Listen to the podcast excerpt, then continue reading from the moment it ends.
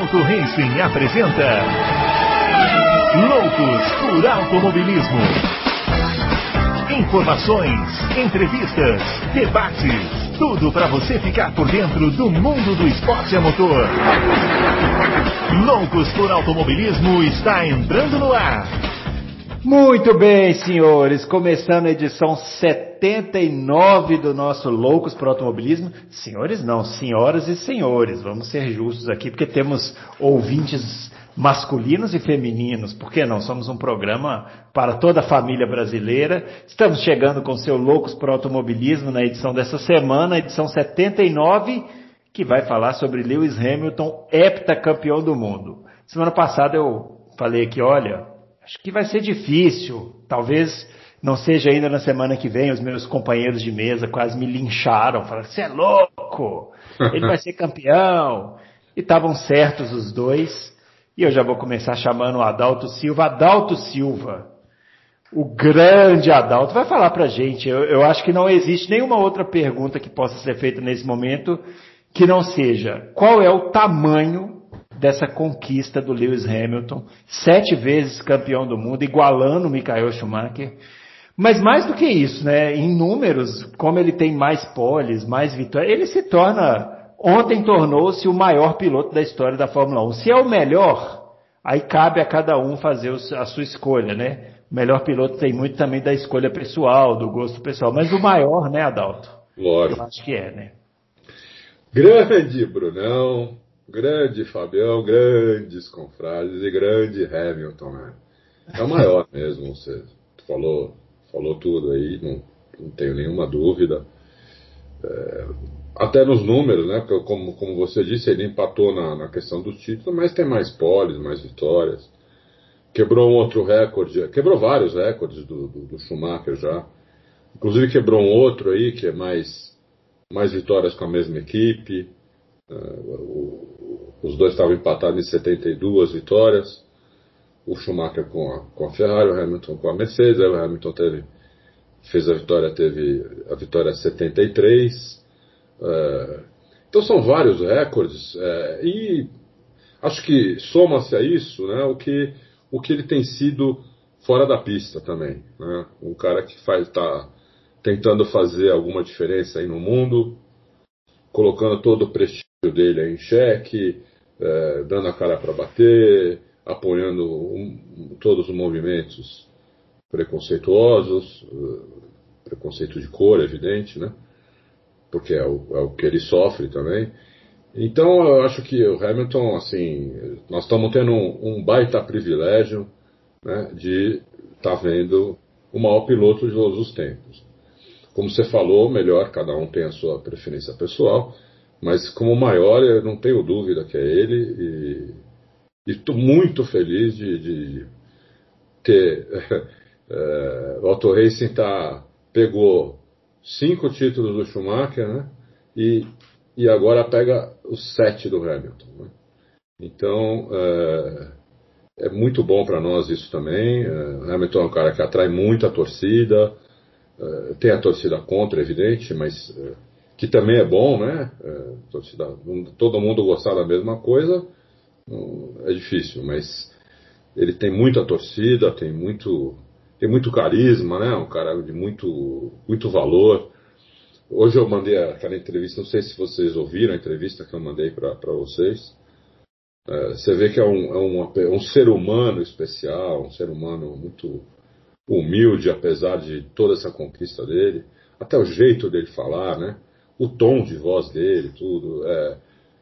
E com o piloto não tem o que dizer. Nós vamos falar muito ainda sobre ele, sobre a pilotagem dele durante o programa.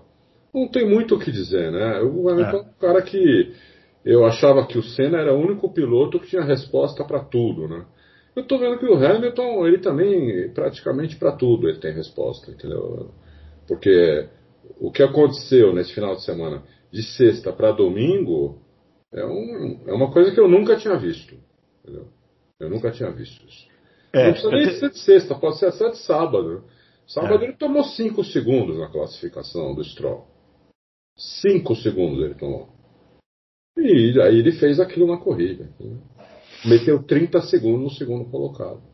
Então, eu tenho a impressão que essa corrida foi para derrubar qualquer é, argumento contra, né? Porque você pode escrever o que você quiser sobre o Hamilton, que sempre vai aparecer, ah, mas ele tem o melhor carro, ele tem não sei o que, né? Mas essa corrida foi para demolir, né? Qualquer tipo de. Demolir, demolir. É. Já, já, teve outras corridas assim que o pessoal tem memória curta. Né? Sim, sim. É. O pessoal tem memória curta. Já teve outras corridas antológicas dele. Essa foi mais uma e foi a, justamente aquela que ele conseguiu o sétimo título. Então isso vai ficar muito marcado, né? Mas ele já teve corridas antológicas como essa. É, mas tenho certeza que vai ter perguntas sobre isso também.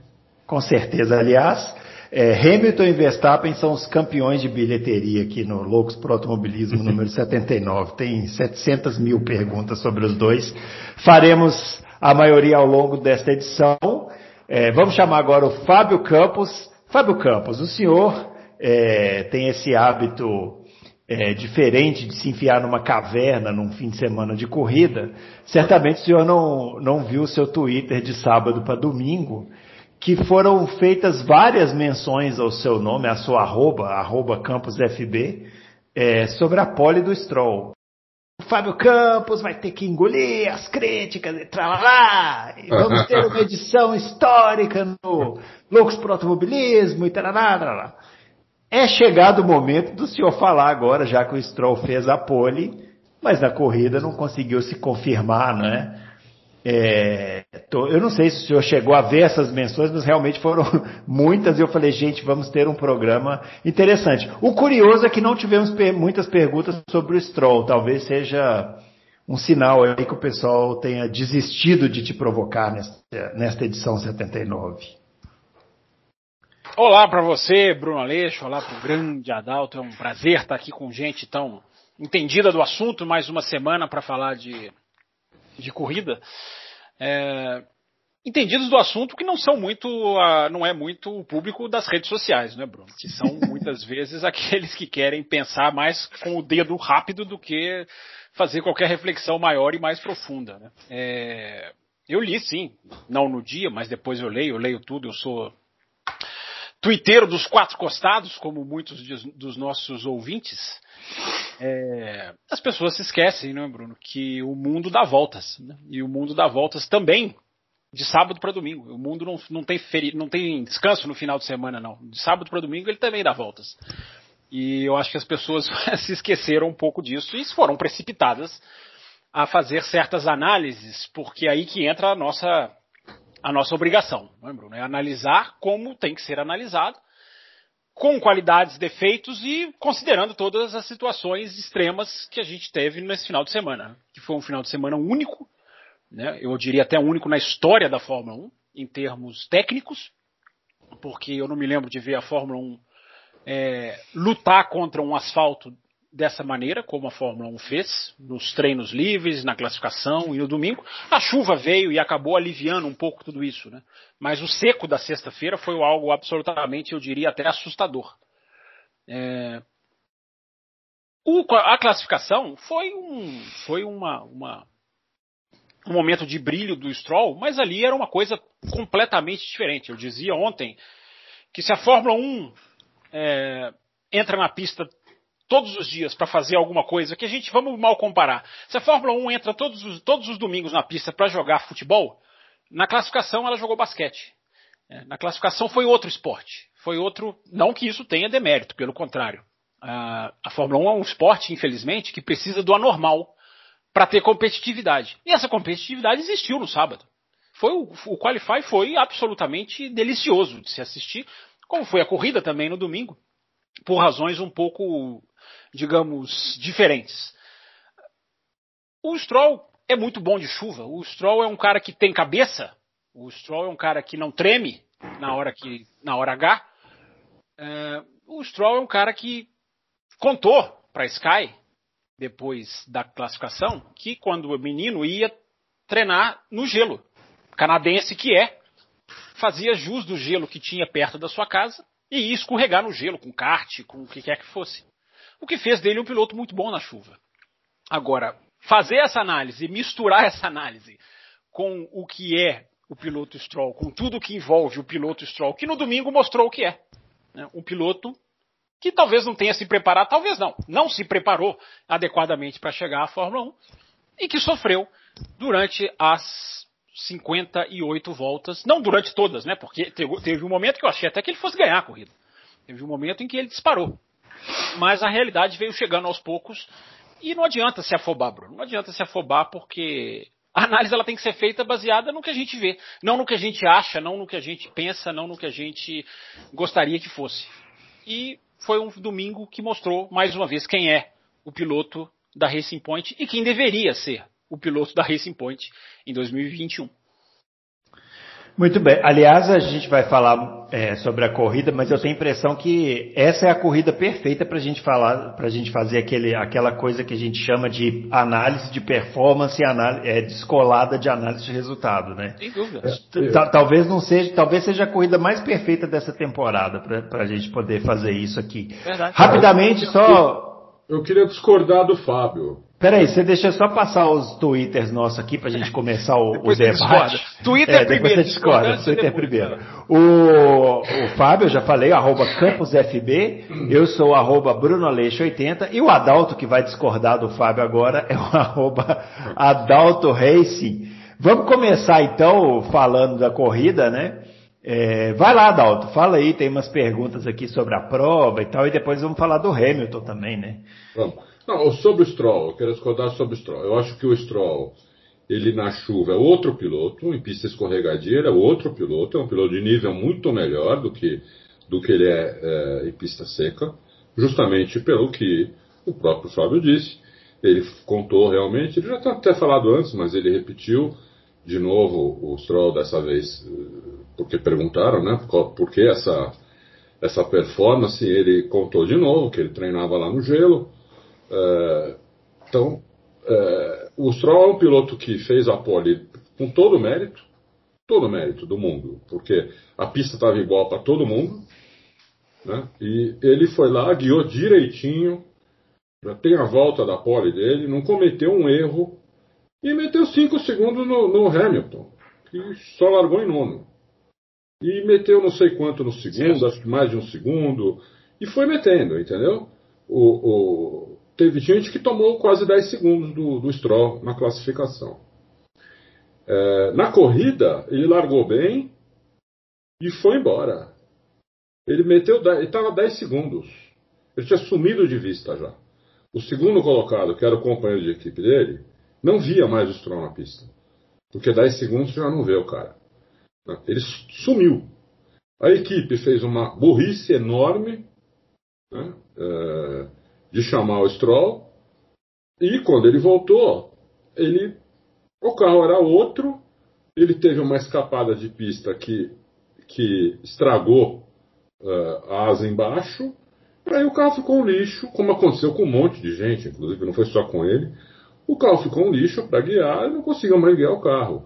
Mas uh, ele, pôs, ele chegou por 10 segundos no segundo colocado. E que, que estava já dois segundos na frente do terceiro, quer dizer, ele estava abrindo, ele estava indo embora. Então eu acho que o Stroll teve muito mérito, sim. Ele mostrou que com pista escorregadia, ele é um piloto a ser considerado para vitória, inclusive. Para pole e para vitória. Se tiver um carro, se tiver um carro bom, é lógico, né?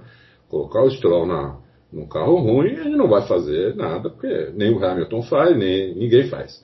Mas num carro bom, na chuva, o Stroll é um cara a ser considerado, entendeu? É um cara a ser considerado. Eu acho isso.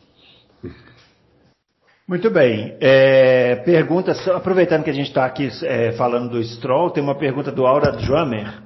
É, pergunta para o Fábio, inclusive, Opa, já di diretamente. Sou fã do Aura Drummer. É, ele está perguntando o seguinte: ó, dois grandes detalhes foram os pilotos da Aston Martin na Turquia. É, teríamos sido muito apressados em julgar as contratações ou foi um vero, mero voo de galináceos? Olha aí, hein? voo de galináceos, é, é, bom. E aí, Fábio, fomos apressados ou não? Não, as condições da Turquia são condições totalmente diferentes das condições normais. É, eu acho que a Turquia é.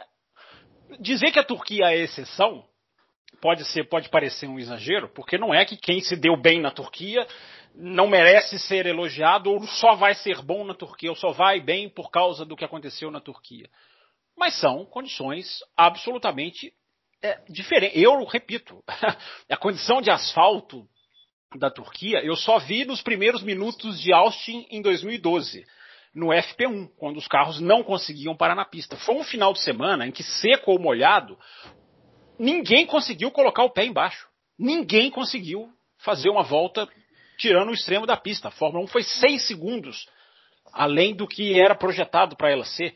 Os tempos do FP1, treino livre 1, TL1 em português, foram mais lentos do que a GP2 de 2009. Para se ter uma ideia do tamanho do, digamos, uh, da excepcionalidade, se é que existe, pra, do, desse final de semana.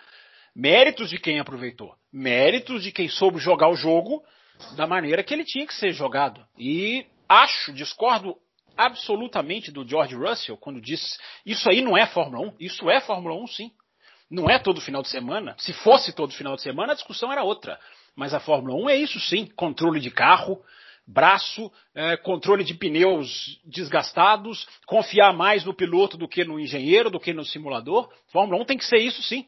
E o senhor George Russell, para mim, está errado quando diz que isso não é Fórmula 1 todos os elogios feitos às condições para dizer, repito, a excepcionalidade. Na medida em que o, o, o, o Lance Stroll coloca 4 segundos e ponto 7 no Hamilton, tá claro que não é exatamente o braço só, apenas, claro que ele conta, que está fazendo a diferença. Há uma excepcionalidade ali na situação. O Verstappen vinha baixando os tempos, não em décimos, em segundos. O Verstappen vinha abrindo pole por segundos, 2, 1.7, 2 segundos e meio era a condição. O Stroll soube jogar aquele jogo ali, naquele momento. Mérito dele, parabéns para ele.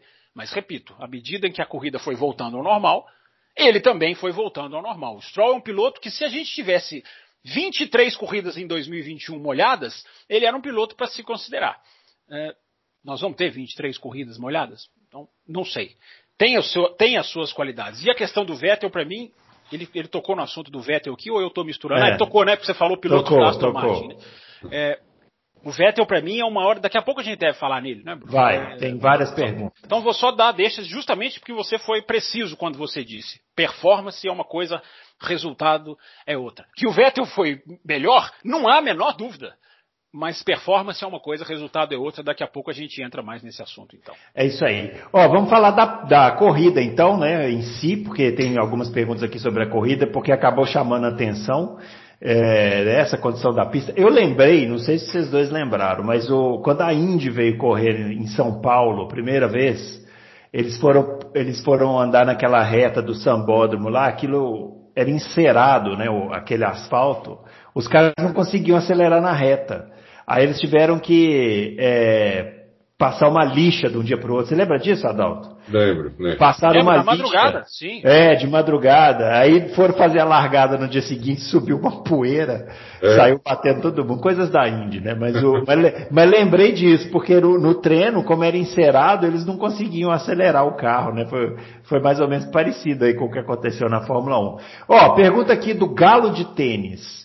Grande Galo, é, a corrida desse fim de semana é a prova de que chuva não é sinônimo de boa corrida? Uh, achei curiosa essa pergunta. Então o Galo de tênis não gostou da corrida? Eu gostei da corrida, vocês gostaram? Gostei muito da corrida. É. Gostei muito da corrida. Adorei a corrida. Eu também. Eu também, até coloquei no Twitter agora há pouco. Foi o dia em que a. Fórmula 1 correu certo por linhas tortas. É, exatamente. Corrida tensa, né? Difícil, você vê os pilotos tendo que se desdobrar ali. Imprevisível, né? Com, com o fator é. imprevisibilidade, é. nós vamos falar dele daqui a pouco, eu espero que não, não demore muito. Foi o dia em que Hamilton ganhou sem ter o melhor carro. É um dia Exatamente. para a gente poder analisar aqui. É. Ó, uma outra pergunta rapidinha aqui sobre a corrida, o Éder Matias. Essa, essa, essa também eu vou concordar com o Éder Matias. Foi correto ter liberado o DRS nessa corrida? Estava tão bom ver os caras ter que passar na marra. Éder Matias, eu também não entendi. As 30 primeiras voltas foram, foram legais e não, não vinham. Né? eu, eu vou complementar com a minha pergunta técnica aqui.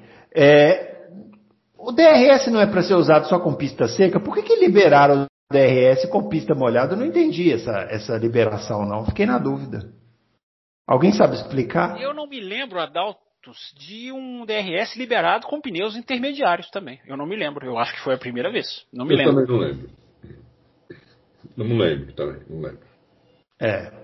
Mas eu concordo aqui com o Éder Matias, bateu a nostalgia. E agora, para a gente começar a falar dos pilotos, o Marcelo BP pergunta: quem fez a melhor prova com o equipamento que tem? Hamilton, Pérez, Vettel ou Sainz? E quem foi o pior que cometeu os erros mais escabrosos? Bottas, Max ou Leclerc? Fábio Campos, começa, aproveita essa pergunta aí para começar a falar disso que você falou, Lewis Hamilton. É, vamos lá, deixa eu responder a pergunta dele primeiro.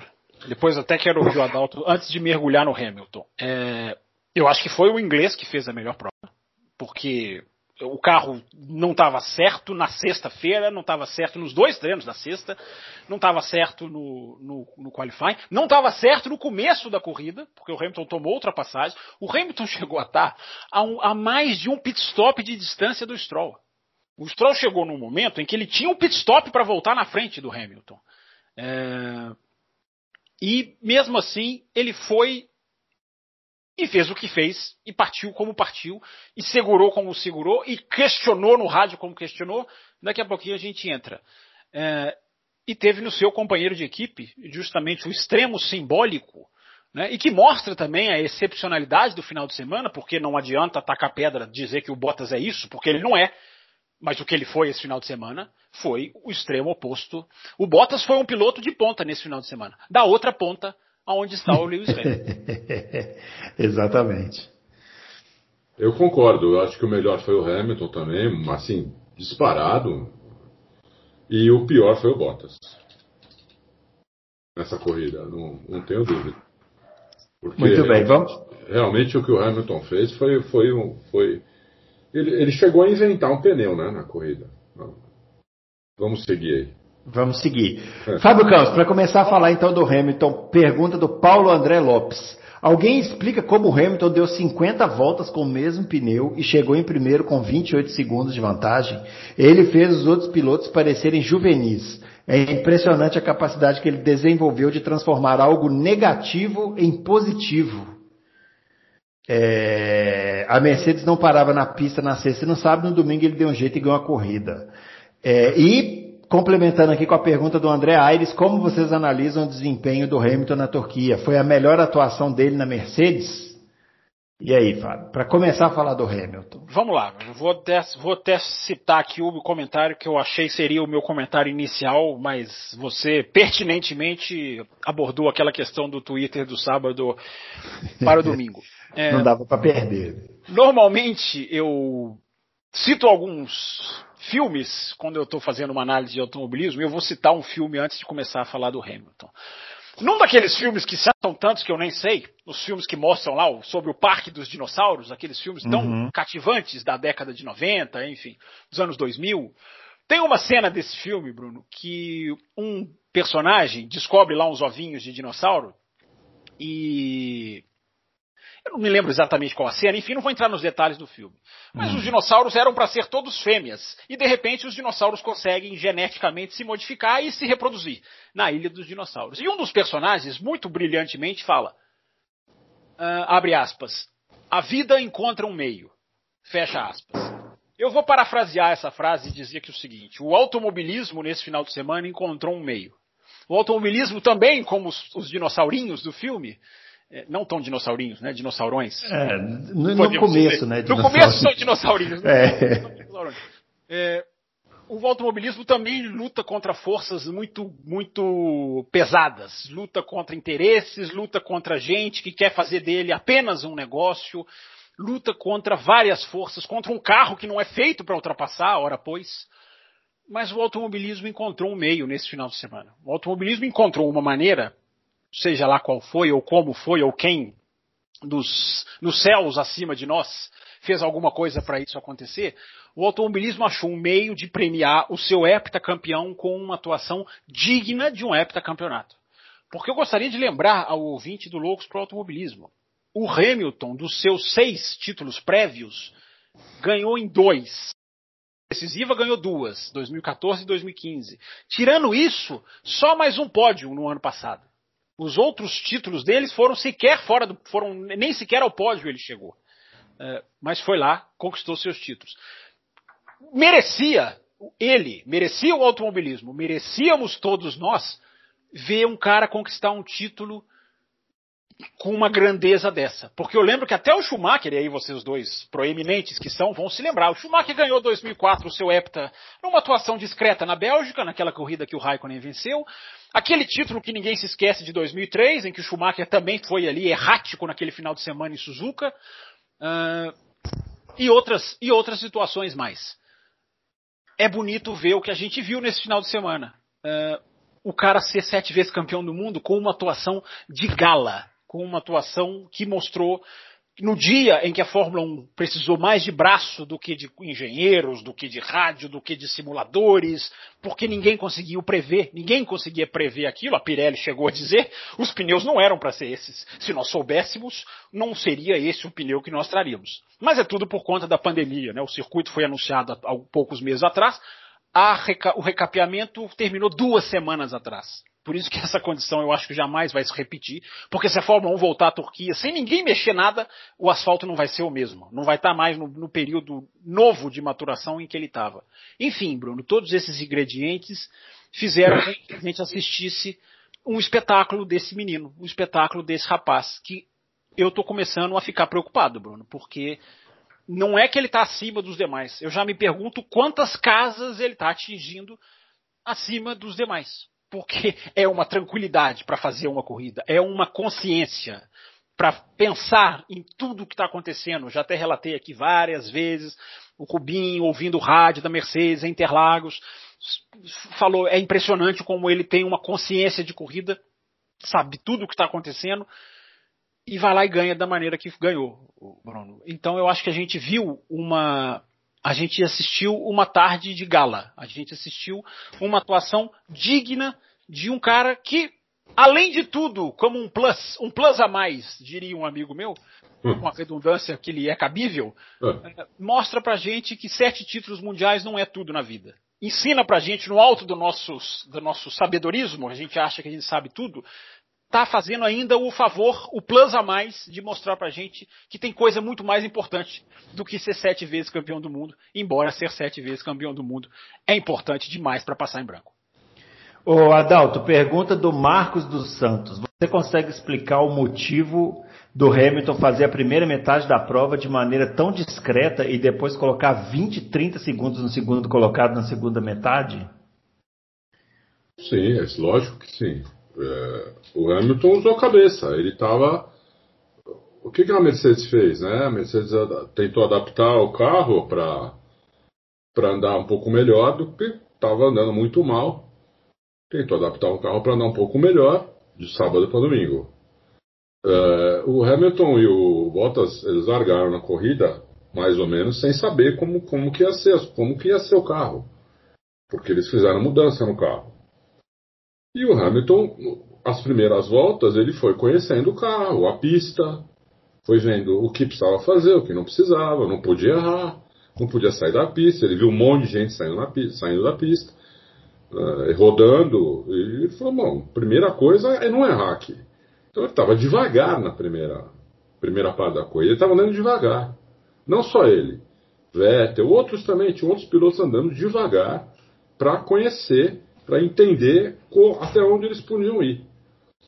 Quando ele começou a entender até onde ele podia, ele começou a melhorar, ele começou a pisar mais, acelerar mais, melhorar o tempo de volta, melhorar, melhorar, pegou a mão do, do, do jeito que estava a pista, é, entendeu o carro, e entendeu o pneu, né?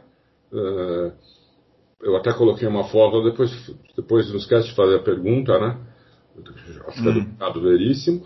E ele foi melhorando, melhorando, melhorando, e ele simplesmente esmagou o resto. Né? Ele pôs todo mundo em seu devido lugar. Né? Ele mostrou que é, ele é o melhor, assim, disparado né? piloto. No conjunto uh, da obra, no, no, no, em todos os quesitos que você tem que levar em consideração o piloto, é, você soma tudo, ele é muito melhor do que os outros, entendeu? Muito melhor. Você, pode até dizer, oh, o Verstappen pode ser até. O Verstappen pode ser até que seja tão rápido quanto o Hamilton. Né? Mas ser rápido é uma das principais qualidades, mas é uma qualidade. Tem outras que precisam. E em todas as outras, o Hamilton é muito superior a todos os outros. Então, uh, ele é muito rápido também. E uh, ele tem todo o resto. E esse ano, então, ele melhorou muito, como a gente falou no, no Loucos passado. Ele fica. Ele, ele não vai embora pro hotel, ele fica lá na, no box, ele fica com os engenheiros, eles ficam olhando telemetria deles, olhando telemetria do Bottas. Eles têm lá uma, uma espécie de não chega a ser uma telemetria, mas eles têm um quadro ali do, dos outros pilotos, principalmente dos que, do, dos que podem desafiá-los de alguma maneira. A Mercedes faz uma espécie de uma telemetria também, baseada no, em GPS, em som e o caramba. Então eles ficam lá estudando, o Hamilton melhorou muito, entendeu, esse ano. Entendeu?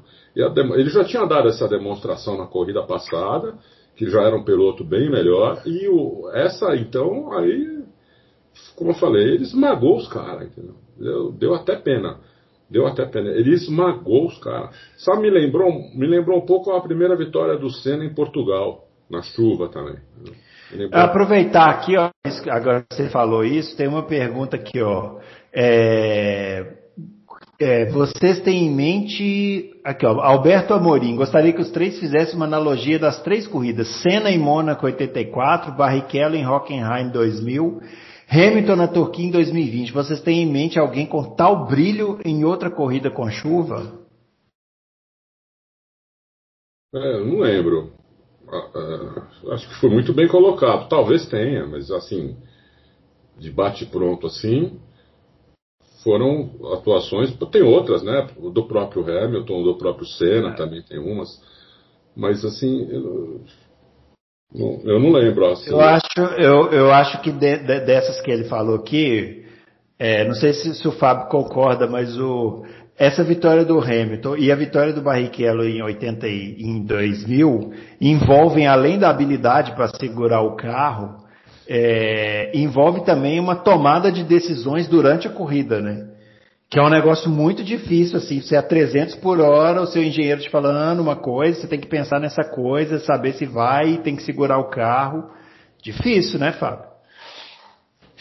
Eu estava pensando, Bruno, analisando aqui os pneus, as paradas e as, a parte estratégica da corrida. Eu perdi um pedacinho da sua pergunta, então se eu estiver respondendo eh, não tudo que você perguntou, você me, você me corrige. Ah. O Hamilton, sem querer diminuir, mas a gente não pode deixar de olhar o lado técnico. O Hamilton é o único piloto, é, é, é, era um dos pilotos que colocou o pneu intermediário usado na hora de na volta 8 quando fez a sua parada. Hum. E eu estava pensando até que ponto, porque o intermediário tem muito isso, né? Ele pode se tornar melhor dependendo de uma uma série de detalhes em algumas situações, sob algumas temperaturas, em alguns asfaltos, com alguns teores de secura da pista, digamos assim, o intermediário pode, a gente já viu isso acontecer, ser melhor usado do que é, novo.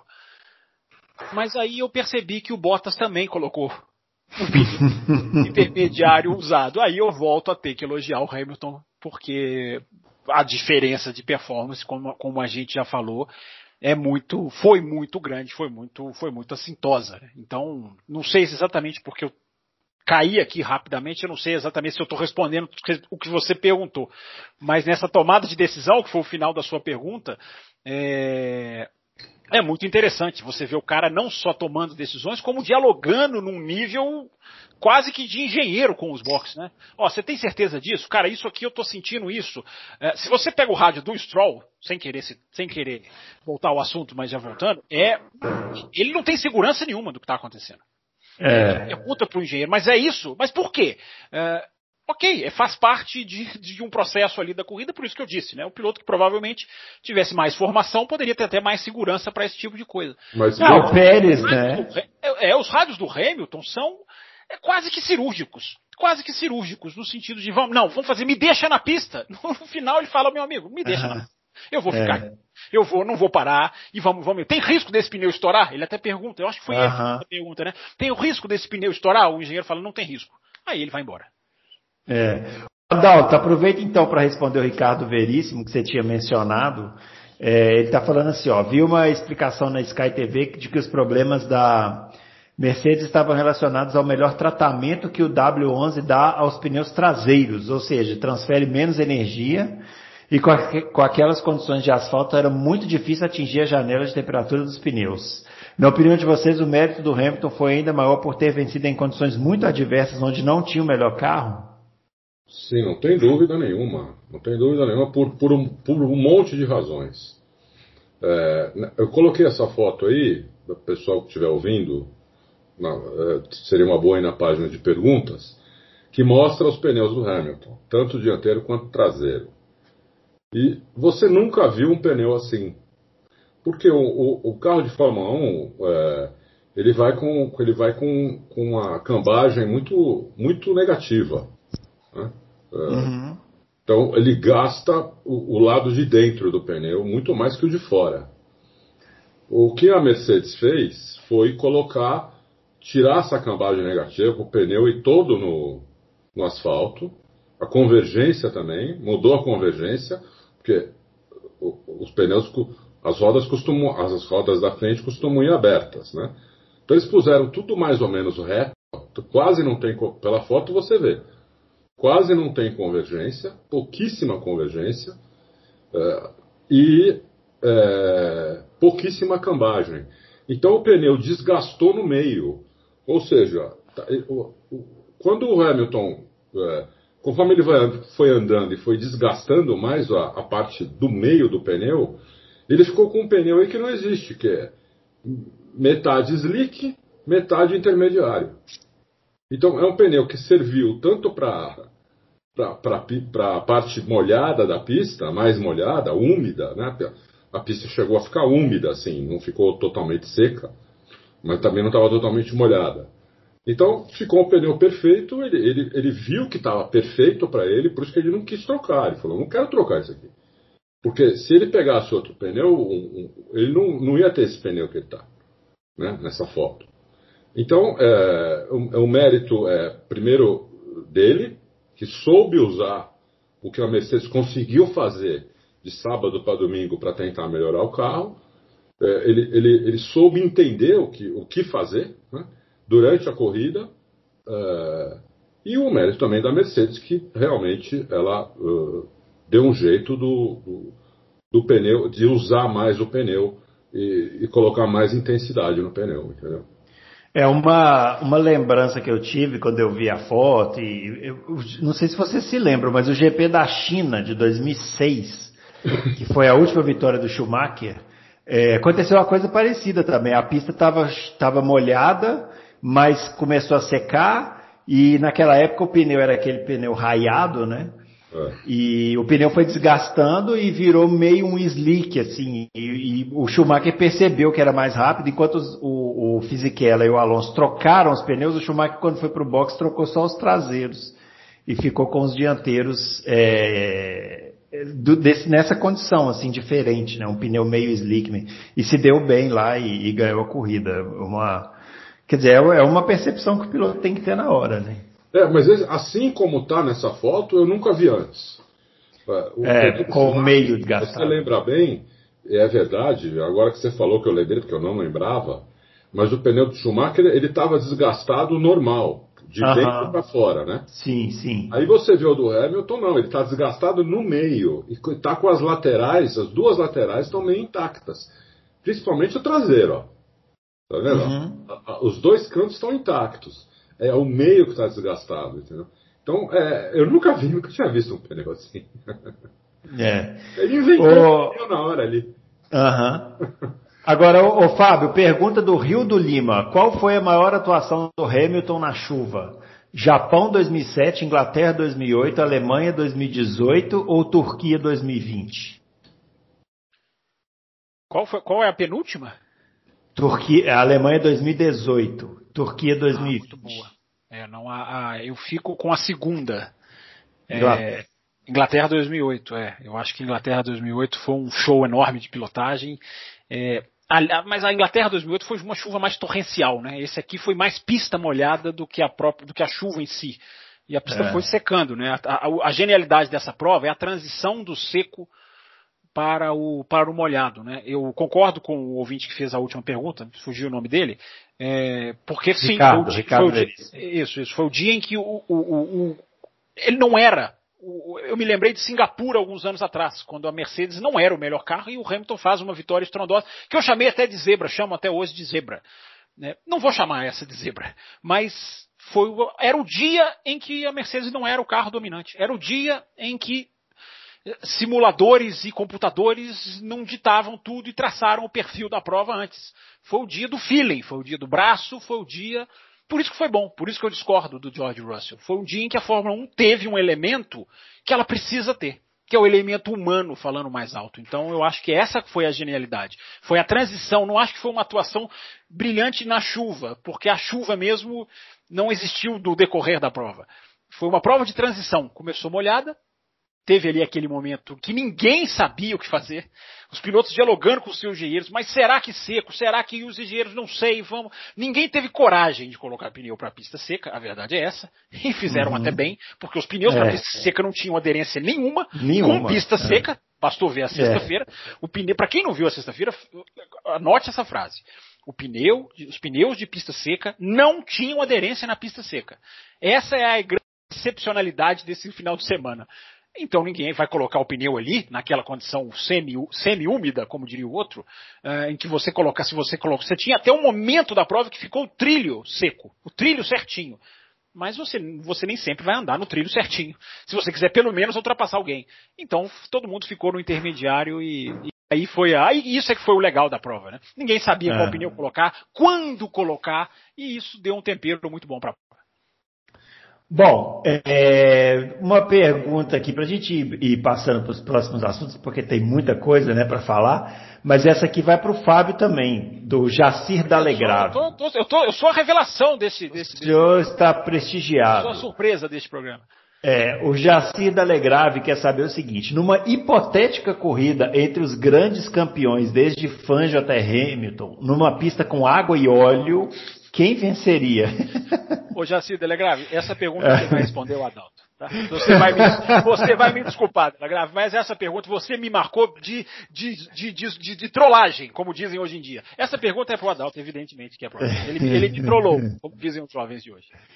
Não, mas você pode responder também. O Adal também vai responder, porque eu sei que ele já deve estar lá pesquisando. É, deixa eu ver o que eu vou falar, mas você pode responder também. Tenho a menor capacidade de responder GP hipotético, pilotos que eu nunca vi, um asfalto maluco. O Telegrave é um brincalhão, eu tenho certeza que ele está rindo, ouvindo o programa nesse momento e, e rolando de rir. E aí, Adalto, vai nessa? não, é difícil, por exemplo, eu nunca vi, eu não vi o Fanjo, né? É. eu, eu eu posso falar dos pilotos que eu vi e tinha discernimento para entender. Também não adianta ver, né? Você tem, é. que, tem, tem, que ter discernimento para entender também, né? Então, é, não, não dá para responder isso. De todos que eu vi, eu ficava, eu ficaria com, com Senna e Hamilton é, para ver quem ia ganhar. Mas os outros eu, que são acima dos outros. Mas, o, aí, mas aí eu deixei um monte de pilotos para trás que eu não vi, né? Então, não dá para responder assim com precisão. É. O Adalto. Telegrave, é. o Stroll ganharia a corrida na chuva. O Stroll ganharia. Stroll ganharia. Na chuva, é. Só que ele falou os grandes campeões, né? Ah, e é aí eu acho Mas ele é um grande campeão da Fórmula 3 europeia. Ora, o, o Fábio está tirando sarro do Stroll. Se a equipe não faz a cagada, o Stroll é pódio. Não fez, não fez. O que, que a equipe fez de errado? O Stroll era pódio. A equipe trocou o pneu do Stroll na hora errada. Mas trocou na mesma hora que todos os outros pilotos, a maioria dos outros pilotos com os quais ele, ele, ele brigou, ele parou Mas na 36. Mas o está falando da segunda, não a segunda. Não, a segunda parada. A segunda foi na volta 36, a do Norris foi na volta 36, a do Albon foi na 34, a do Sainz foi na 33. Não, não era para trocar. O Stroll, o Stroll tava, tava, tava bem com aquele pneu, não precisava trocar o pneu. Ele tava abrindo dos caras, tava 10 segundos na frente dos caras.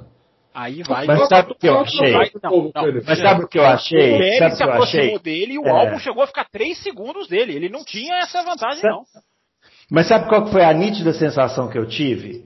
Faltou pro Stroll o que sobra no Pérez, que é a experiência.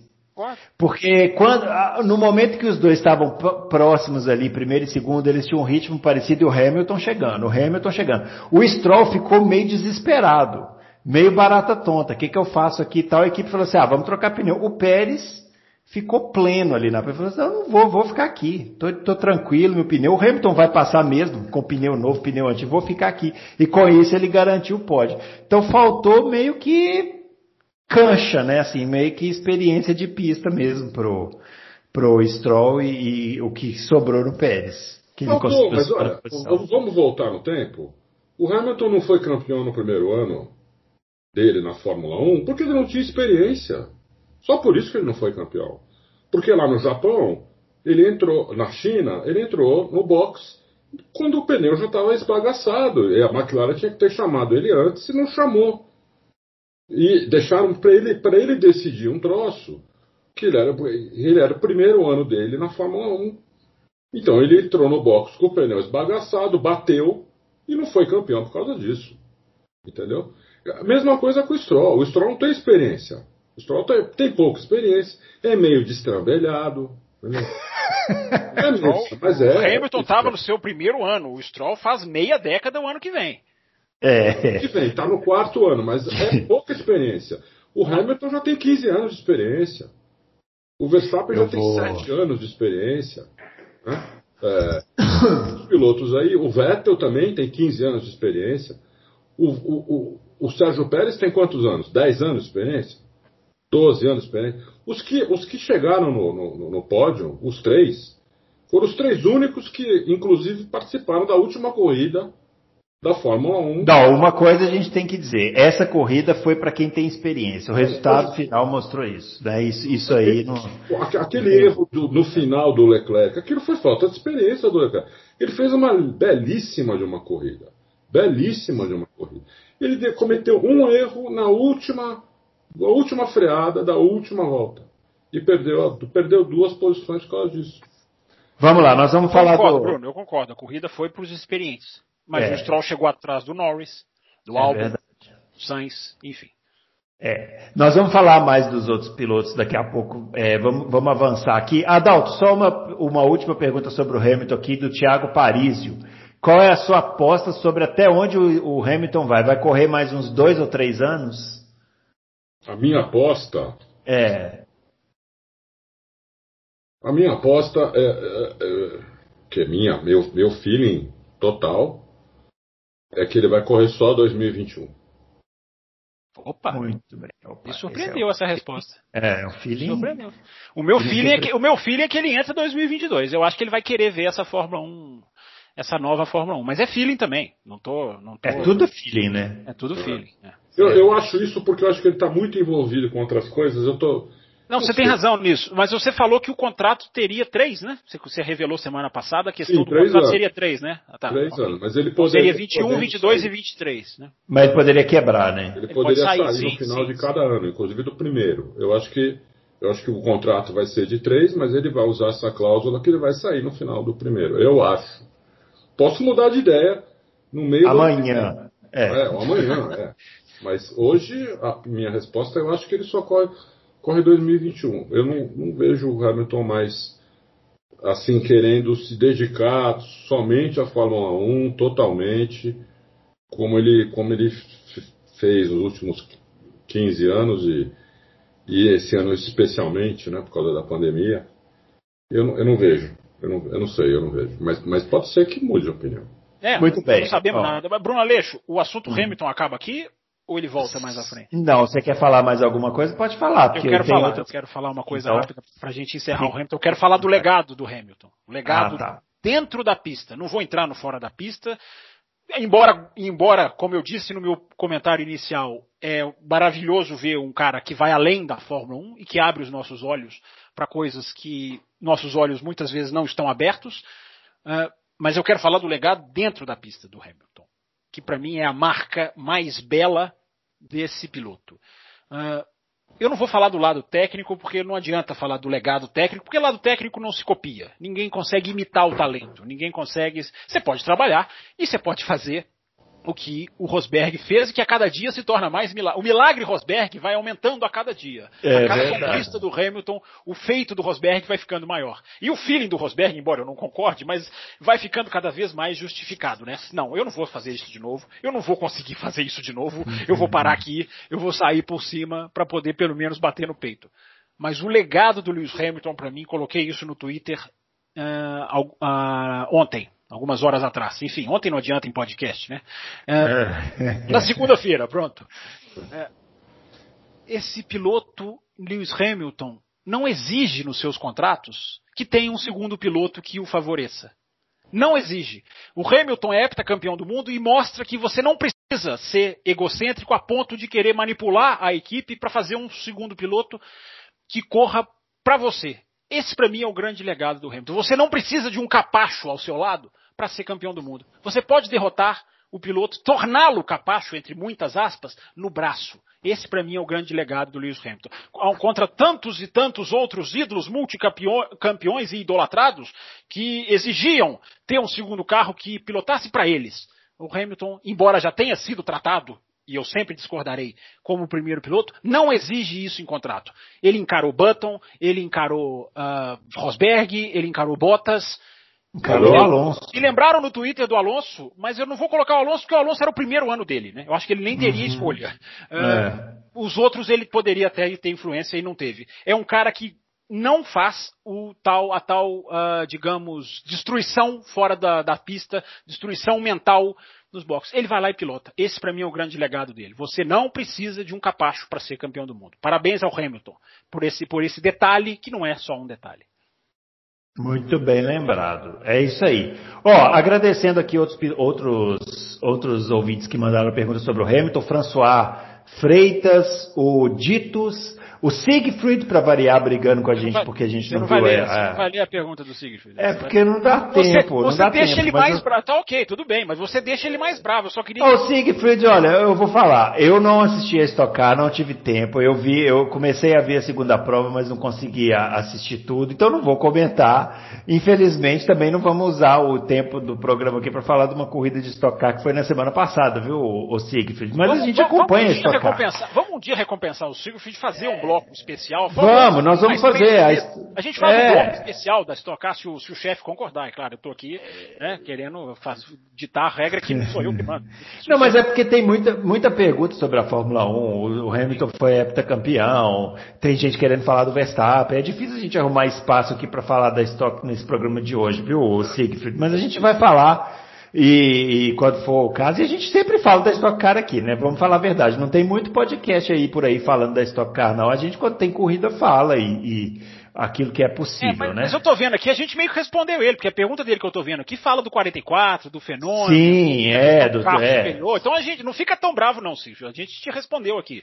É, sobre o Hamilton, todos esses que eu estou agradecendo aqui, por exemplo, aqui ó, o Felipe Pereira está perguntando sobre o fato do Hamilton cuidar bem dos pneus, a gente já falou sobre isso, né? O Matheus Siqueira, Davi Santos, Caio, Paim, todos eles mandaram perguntas sobre o Hamilton, a gente tem que avançar porque senão não vai dar, tem muita pauta ainda para falar do programa, falar durante o programa.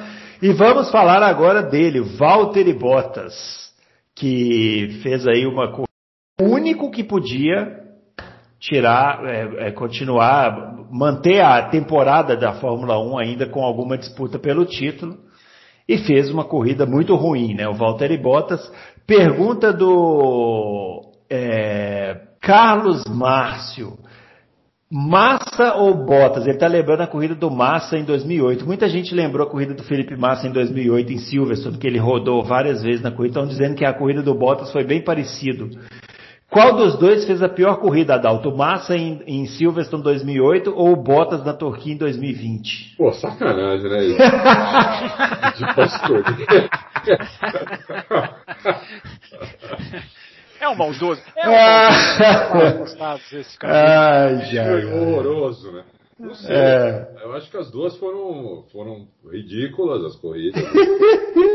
Ambos. É, eu não lembro se o Massa teve algum, algum problema no carro. Não, não teve não. Não teve nenhum, não. É, parece que o Bottas, assim, ele, ele- diz ele que depois ele rodou na primeira, primeira curva ali é, sozinho, né? Tentando evitar alguém que tinha rodado também. Né? Ocon. E de... Ele evitou o Ocon, aí duas depois ele foi lá e bateu no Ocon. É, ah, essa, essa asneira gigante que bateu no Ocon, e aí a asa entortou, então o carro ficou meio que inguiável. Uhum. É o que ele disse. É, quem sou eu para dizer que ele é mentiroso? Então não, não sei, né? O, o Verstappen também falou que a angulação da asa dele estava 7 graus diferente um, de um lado do outro. É, então, tudo isso é difícil a gente dizer, não, o cara está mentindo, não, não sei o que, entendeu? É, corrida, no, no, final, a corrida pareceu bizonha, entendeu? Eu acho que se a asa estava tão ruim assim, numa das paradas, ele devia ter pedido para trocar o bico. O bico já vem com a asa. É, já estava tão atrás, né? É, é, a asa já vem no bico, entendeu? Então, é, é, é difícil. o, com essa história da asa aí, você respondeu o Hamilton Ferreira. Ô, Fábio Campos, olha, olha essa pergunta aqui do Bruno Barbosa. É, gostaria de saber de vocês quem é o melhor piloto. É, o Barrichello como companheiro do Schumacher ou Bottas como companheiro do Hamilton? Boa pergunta, eu achei. É, eu acho que o, eu acho que o Bottas arranha mais o Hamilton do que o Barrichello arranhava o Schumacher. Eu acho que é, essa, essa corrida, eu vou falar de novo, não vamos ser resultadistas a ponto de julgar e, mudar conceitos por causa de uma corrida tão excepcional como essa. Não é dizer que essa corrida não valeu nada. Você tem sempre que frisar aos mais afoitos. Claro que ela valeu, mas ela, ela mostrou um outro jogo. Ela foi um outro jogo a ser jogado. Alguns jogaram bem, alguns jogaram mal. O Bottas não é isso que ele mostrou nessa corrida. Não é. O Bottas tem deficiências, o Bottas não é bom de ultrapassagem, não tão bom quanto seus colegas, vamos colocar assim. Né? O Bottas tem a questão da consistência. O Bottas, ele não é um piloto que eu acho que pode ser comparado ao Lewis Hamilton. E parece uma contradição dizer isso, porque é justamente a resposta que dá do ouvinte. Porque ele arranha o Lewis Hamilton em uma ou outra ocasião. Uh, a gente já falou aqui da questão do qualifying, mas no geral, é, repito, parece uma contradição isso que eu estou dizendo. Né?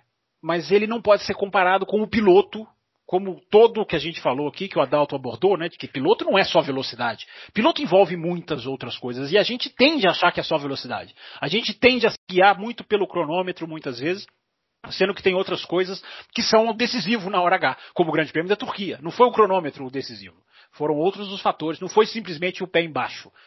Uh, tirando o fato de que eu não me lembro de um piloto ser derrotado pelo seu companheiro de equipe da maneira como o Bottas está sendo, porque é diferente do Barrichello que tomava tempo, tomava tempo, tomava tempo, tomava. O Bottas é, vê chances de vitória serem retiradas da sua boca, digamos assim, pelo Lewis Hamilton. O Hamilton vai lá e busca uma corrida em que está na cara do Bottas. Só foi assim em Mugello, foi assim é, na, meu Deus, em Portugal, é, foi assim na Alemanha, é, em Nürburgring. O Bottas chega a liderar a corrida, o Bottas chega a fazer apoio, o Hamilton vai lá e fala não, quem vai ganhar isso aqui sou eu.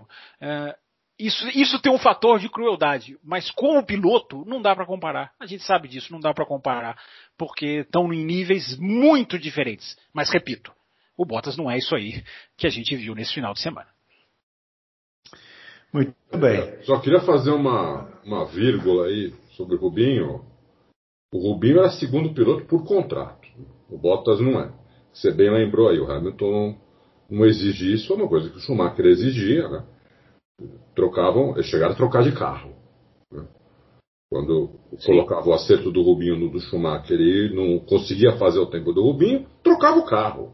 Um número, tirava o número de um carro, colocava no outro, trocava de carro. Aconteceu isso que eu saiba duas vezes, fora as vezes que o Rubinho teve que deixar ele ganhar tudo.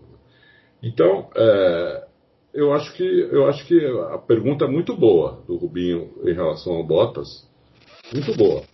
O Rubinho tendo essa tendo essa desvantagem de ser segundo piloto. então, é porque quando eu vi a pergunta, eu tive o ímpeto de responder, Barrichello é mais piloto. Mas aí depois eu lembrei que tem toda uma questão contratual, de diferença, é, assim, é, é, difícil fazer essa análise, é uma análise mais aprofundada, né? Bruno, mas se você colocasse o Rubinho como primeiro piloto e o Schumacher como quarto, eu acho que o Schumacher teria cinco títulos mundiais na Ferrari e o Rubinho teria os vices que eu teve. Também acho, eu também acho, eu também acho. É por isso, mas, é, mas não é uma análise fácil de fazer, porque quando você. Porque aí você está fazendo a comparação do Barrichello com o Schumacher. Aí eu concordo com você. Com o Bottas aí já fica de, mais sim, complexo. Sim, sim. É. sim.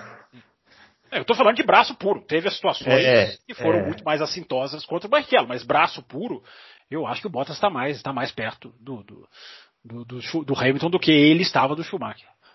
É verdade. Bom, vamos lá. O, vamos falar do Sérgio Pérez, né, que terminou em segundo, o melhor resultado da melhor resultado aí da equipe nesse ano, né? É, e, na história da equipe. Na história da, não, eu, ah, sim, porque é claro, né, você tem que considerar que mudou, né, não é mais Force India, é, porque eu ia falar que é Force India. É. Mas a Force India nunca venceu, né? É, não. Só se você voltar para Jordan. Se é. você voltar para Jordan, realmente não é, é a melhor história daqui.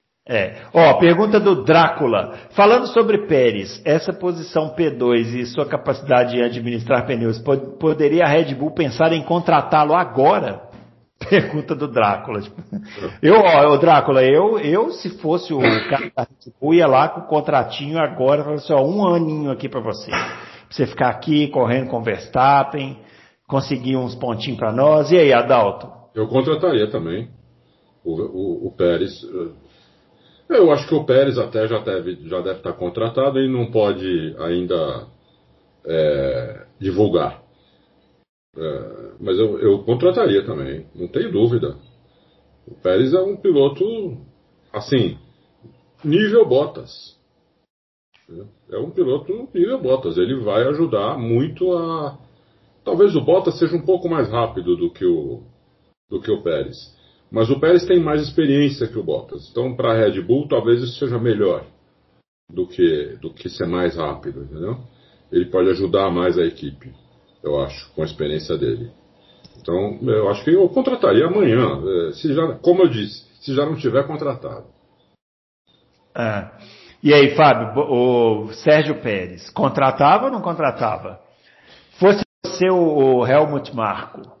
Não, Bruno, já tinha contratado há muito tempo, porque eu já falo, eu já uso a palavra refém para Red Bull há muito tempo, né? ela é refém do seu esquema de, de, de jovens pilotos, e refém mesmo, ela está aprisionada num, num, numa, num sistema que hoje não tem talento suficiente é, para suprir uma equipe do tamanho que ela se tornou, né? que ela por méritos próprios virou.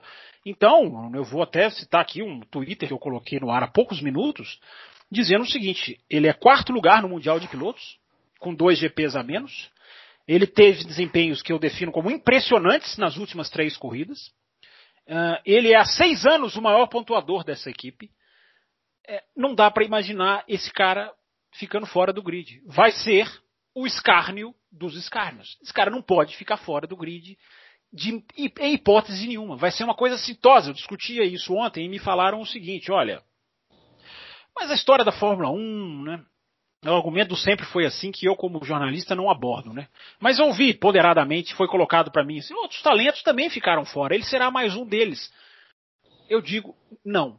Dessa maneira, eu não me lembro de um piloto sair da Fórmula 1 nesse nível alto que ele está. Eu não me lembro de um cara fazer pódio e não voltar no ano seguinte. É, aconteceu na história da Fórmula 1, vamos procurar e vamos achar. Mas é muito assintoso. É muito assintoso o que esse cara está guiando.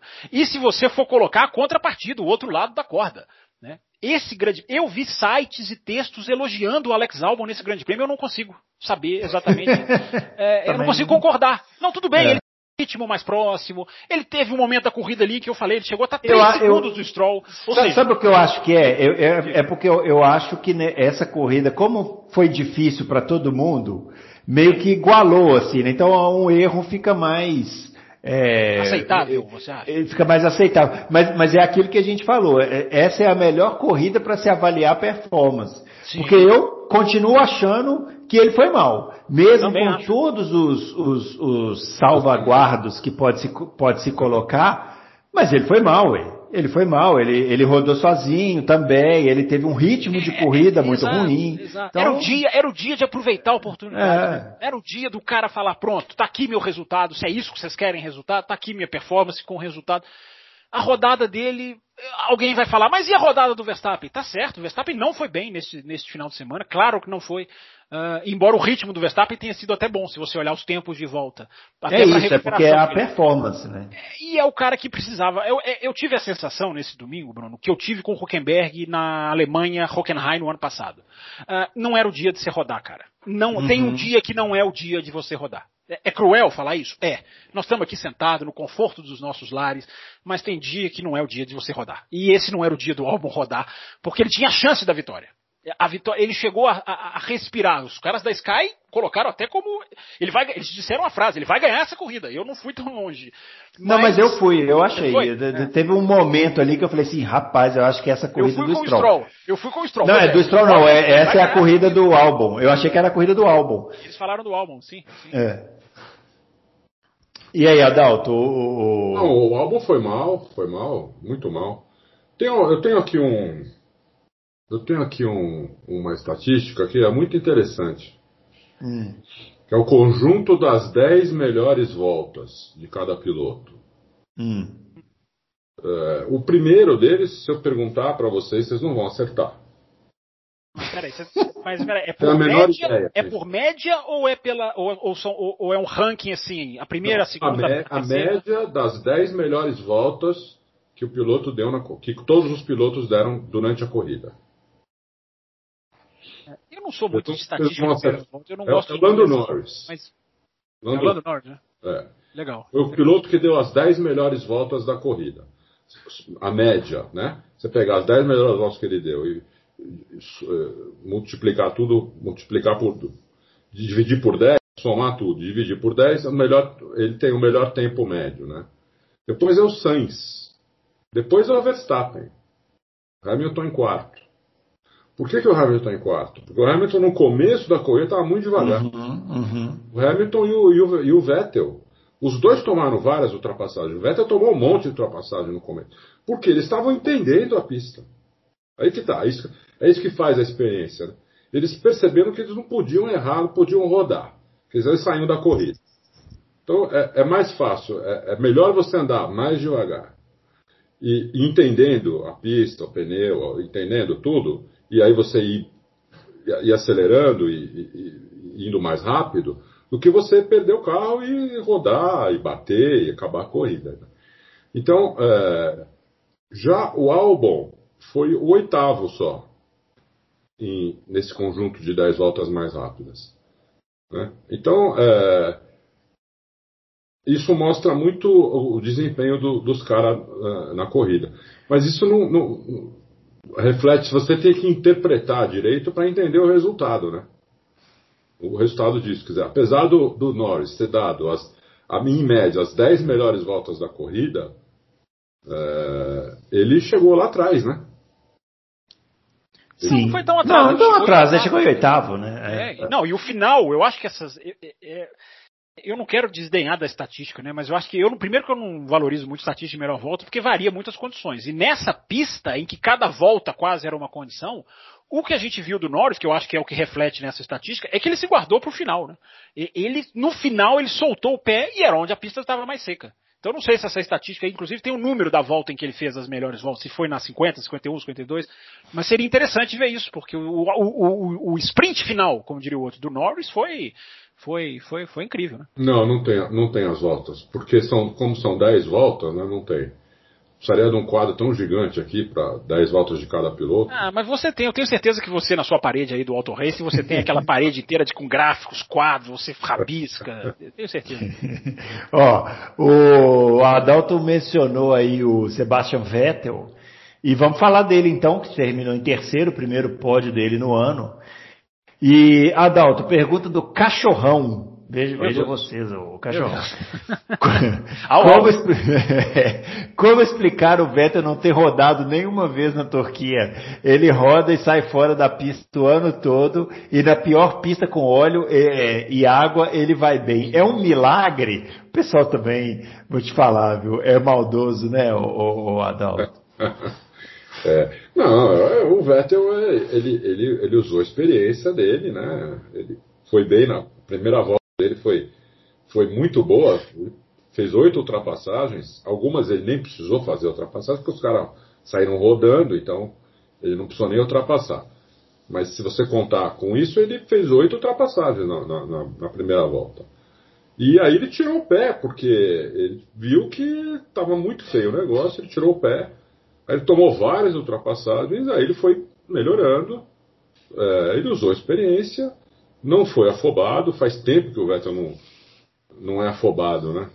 É, e foi uma belíssima corrida dele, fiquei muito feliz por, por ele, porque acho que ele estava precisando de uma corrida assim. Isso deve dar, deve dar mais confiança para ele para as próximas corridas. É, talvez a gente veja um Vettel melhor nas próximas corridas. Não estou dizendo um Vettel que vai para cima, vai ganhar, não, não, é isso. Mas um Vettel bem melhor. Mas às vezes sem errar, né? Sem cometer É, exatamente, erro. sem errar, sem fazer as corridas bizonhas que ele vinha fazer. Ele fez corridas muito bizonhas. Acho que talvez a gente não veja mais isso, essas corridas bizonhas, entendeu? Então, umas corridas bem melhores, é, eu espero dele daqui em diante, porque isso deve ter dado mais confiança para ele. Por outro lado, pergunta do Davidson Alba aqui, Fábio. Será que o Vettel voltou? Pista chuva, pista hora encharcada, hora meio molhada, andou direitinho, disputou posição e não rodou nenhuma vez.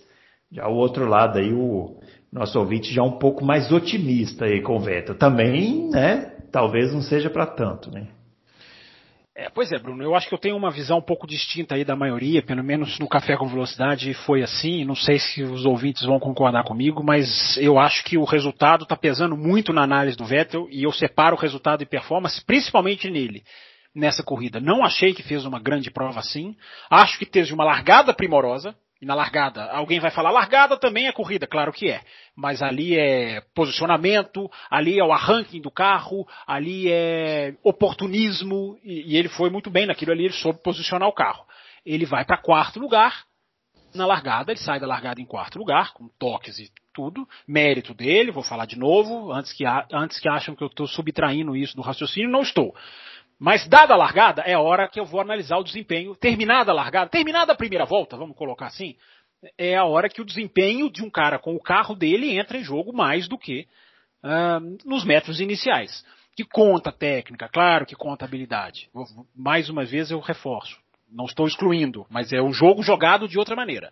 Resumindo, ele, ele fica em quarto, o seu companheiro de equipe está em décimo quarto, se eu não me engano, na primeira volta, é por aí, não tenho certeza, mas é por aí. Uhum. E, a, e, eles fazem as duas provas que fizeram. O Vettel, é, a gente tem que pensar o seguinte: o parâmetro nosso de análise não pode abaixar. Pelo menos não o meu. O parâmetro de análise tem que estar lá no alto. Muito dos elogios ao Vettel vem porque o Vettel, nesta corrida, foi decente. Coisa que ele não havia se, não vinha é, apresentando nas últimas corridas. Vinha sendo indecente a performance do Vettel. Nessa corrida foi decente. É suficiente para elogio? Na minha opinião, não é. Porque ele fica em quarto, o Leclerc faz a prova que fez, vindo de 14 para ultrapassá-lo, estou comparando só com o companheiro de equipe dele.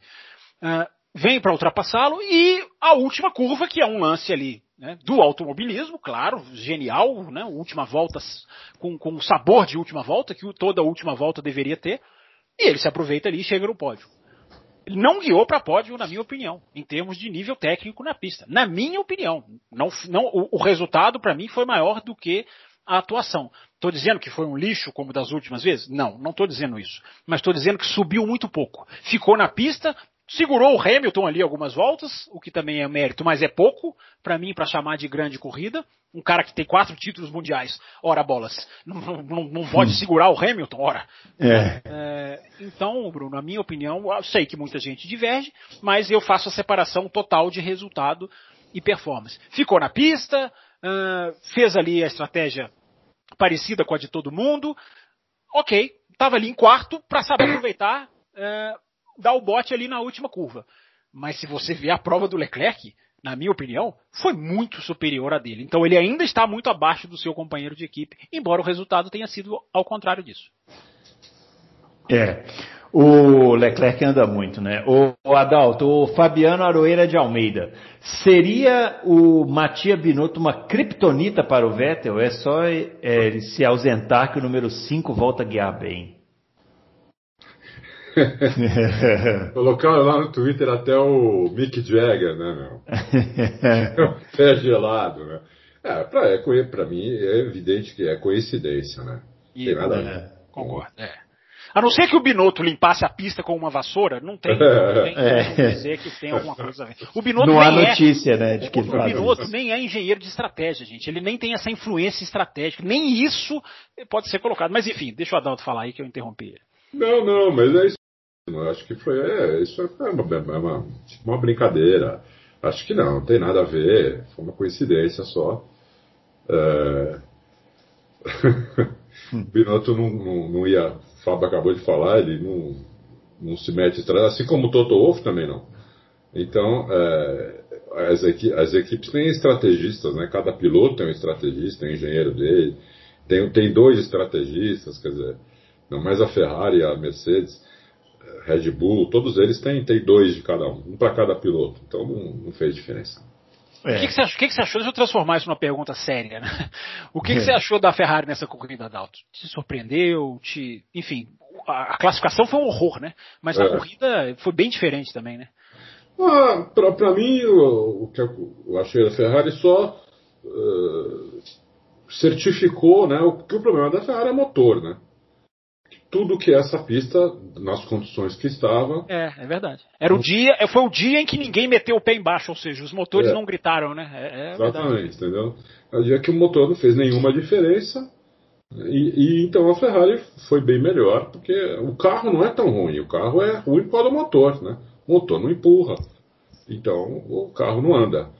E quando eles, eles para fazer o carro andar numa pista de alto, eles têm que tirar asa, tem que tirar um monte de coisa, Aí o carro fica realmente horrível, carro, né? mas é tudo por causa do motor. Então, é, isso, essa prova aí, essa corrida aí, só me deu mais certeza disso. Ó, observação do Anderson Mota aqui falando que o Vettel ganhou a votação de piloto do dia na transmissão da ah. Essa votação, você vai me é. desculpar, né? Vão, vão, vão, ficar bravos comigo, mas essa votação não tem a menor. Isso é o torcedores, é, é o público, é o emocional. É, o Anderson Mota tá falando aqui que isso aí é prêmio de consolação, ou então quem assiste a Fórmula 1 tá de sacanagem. Como que você dá o piloto do dia para ele, sendo que Pérez e Hamilton fizeram o que fizeram? Ah, Leclerc, né? Leclerc. Leclerc foi super Aliás, eu vi tanta gente falando do Leclerc, brigando, que ah, o Leclerc errou no final. Gente, ele errou porque ele tentou uma ultrapassagem. Né? Exatamente isso, exatamente. No dia que tentar uma ultrapassagem for pecado, eu é, tá louco. os pecadores. É, não, e nem errou, né? Ali já estava sem pneu, freou. Ali o Adalto, o, o que os, os pilotos chamam de escorregou na própria baba, né? É.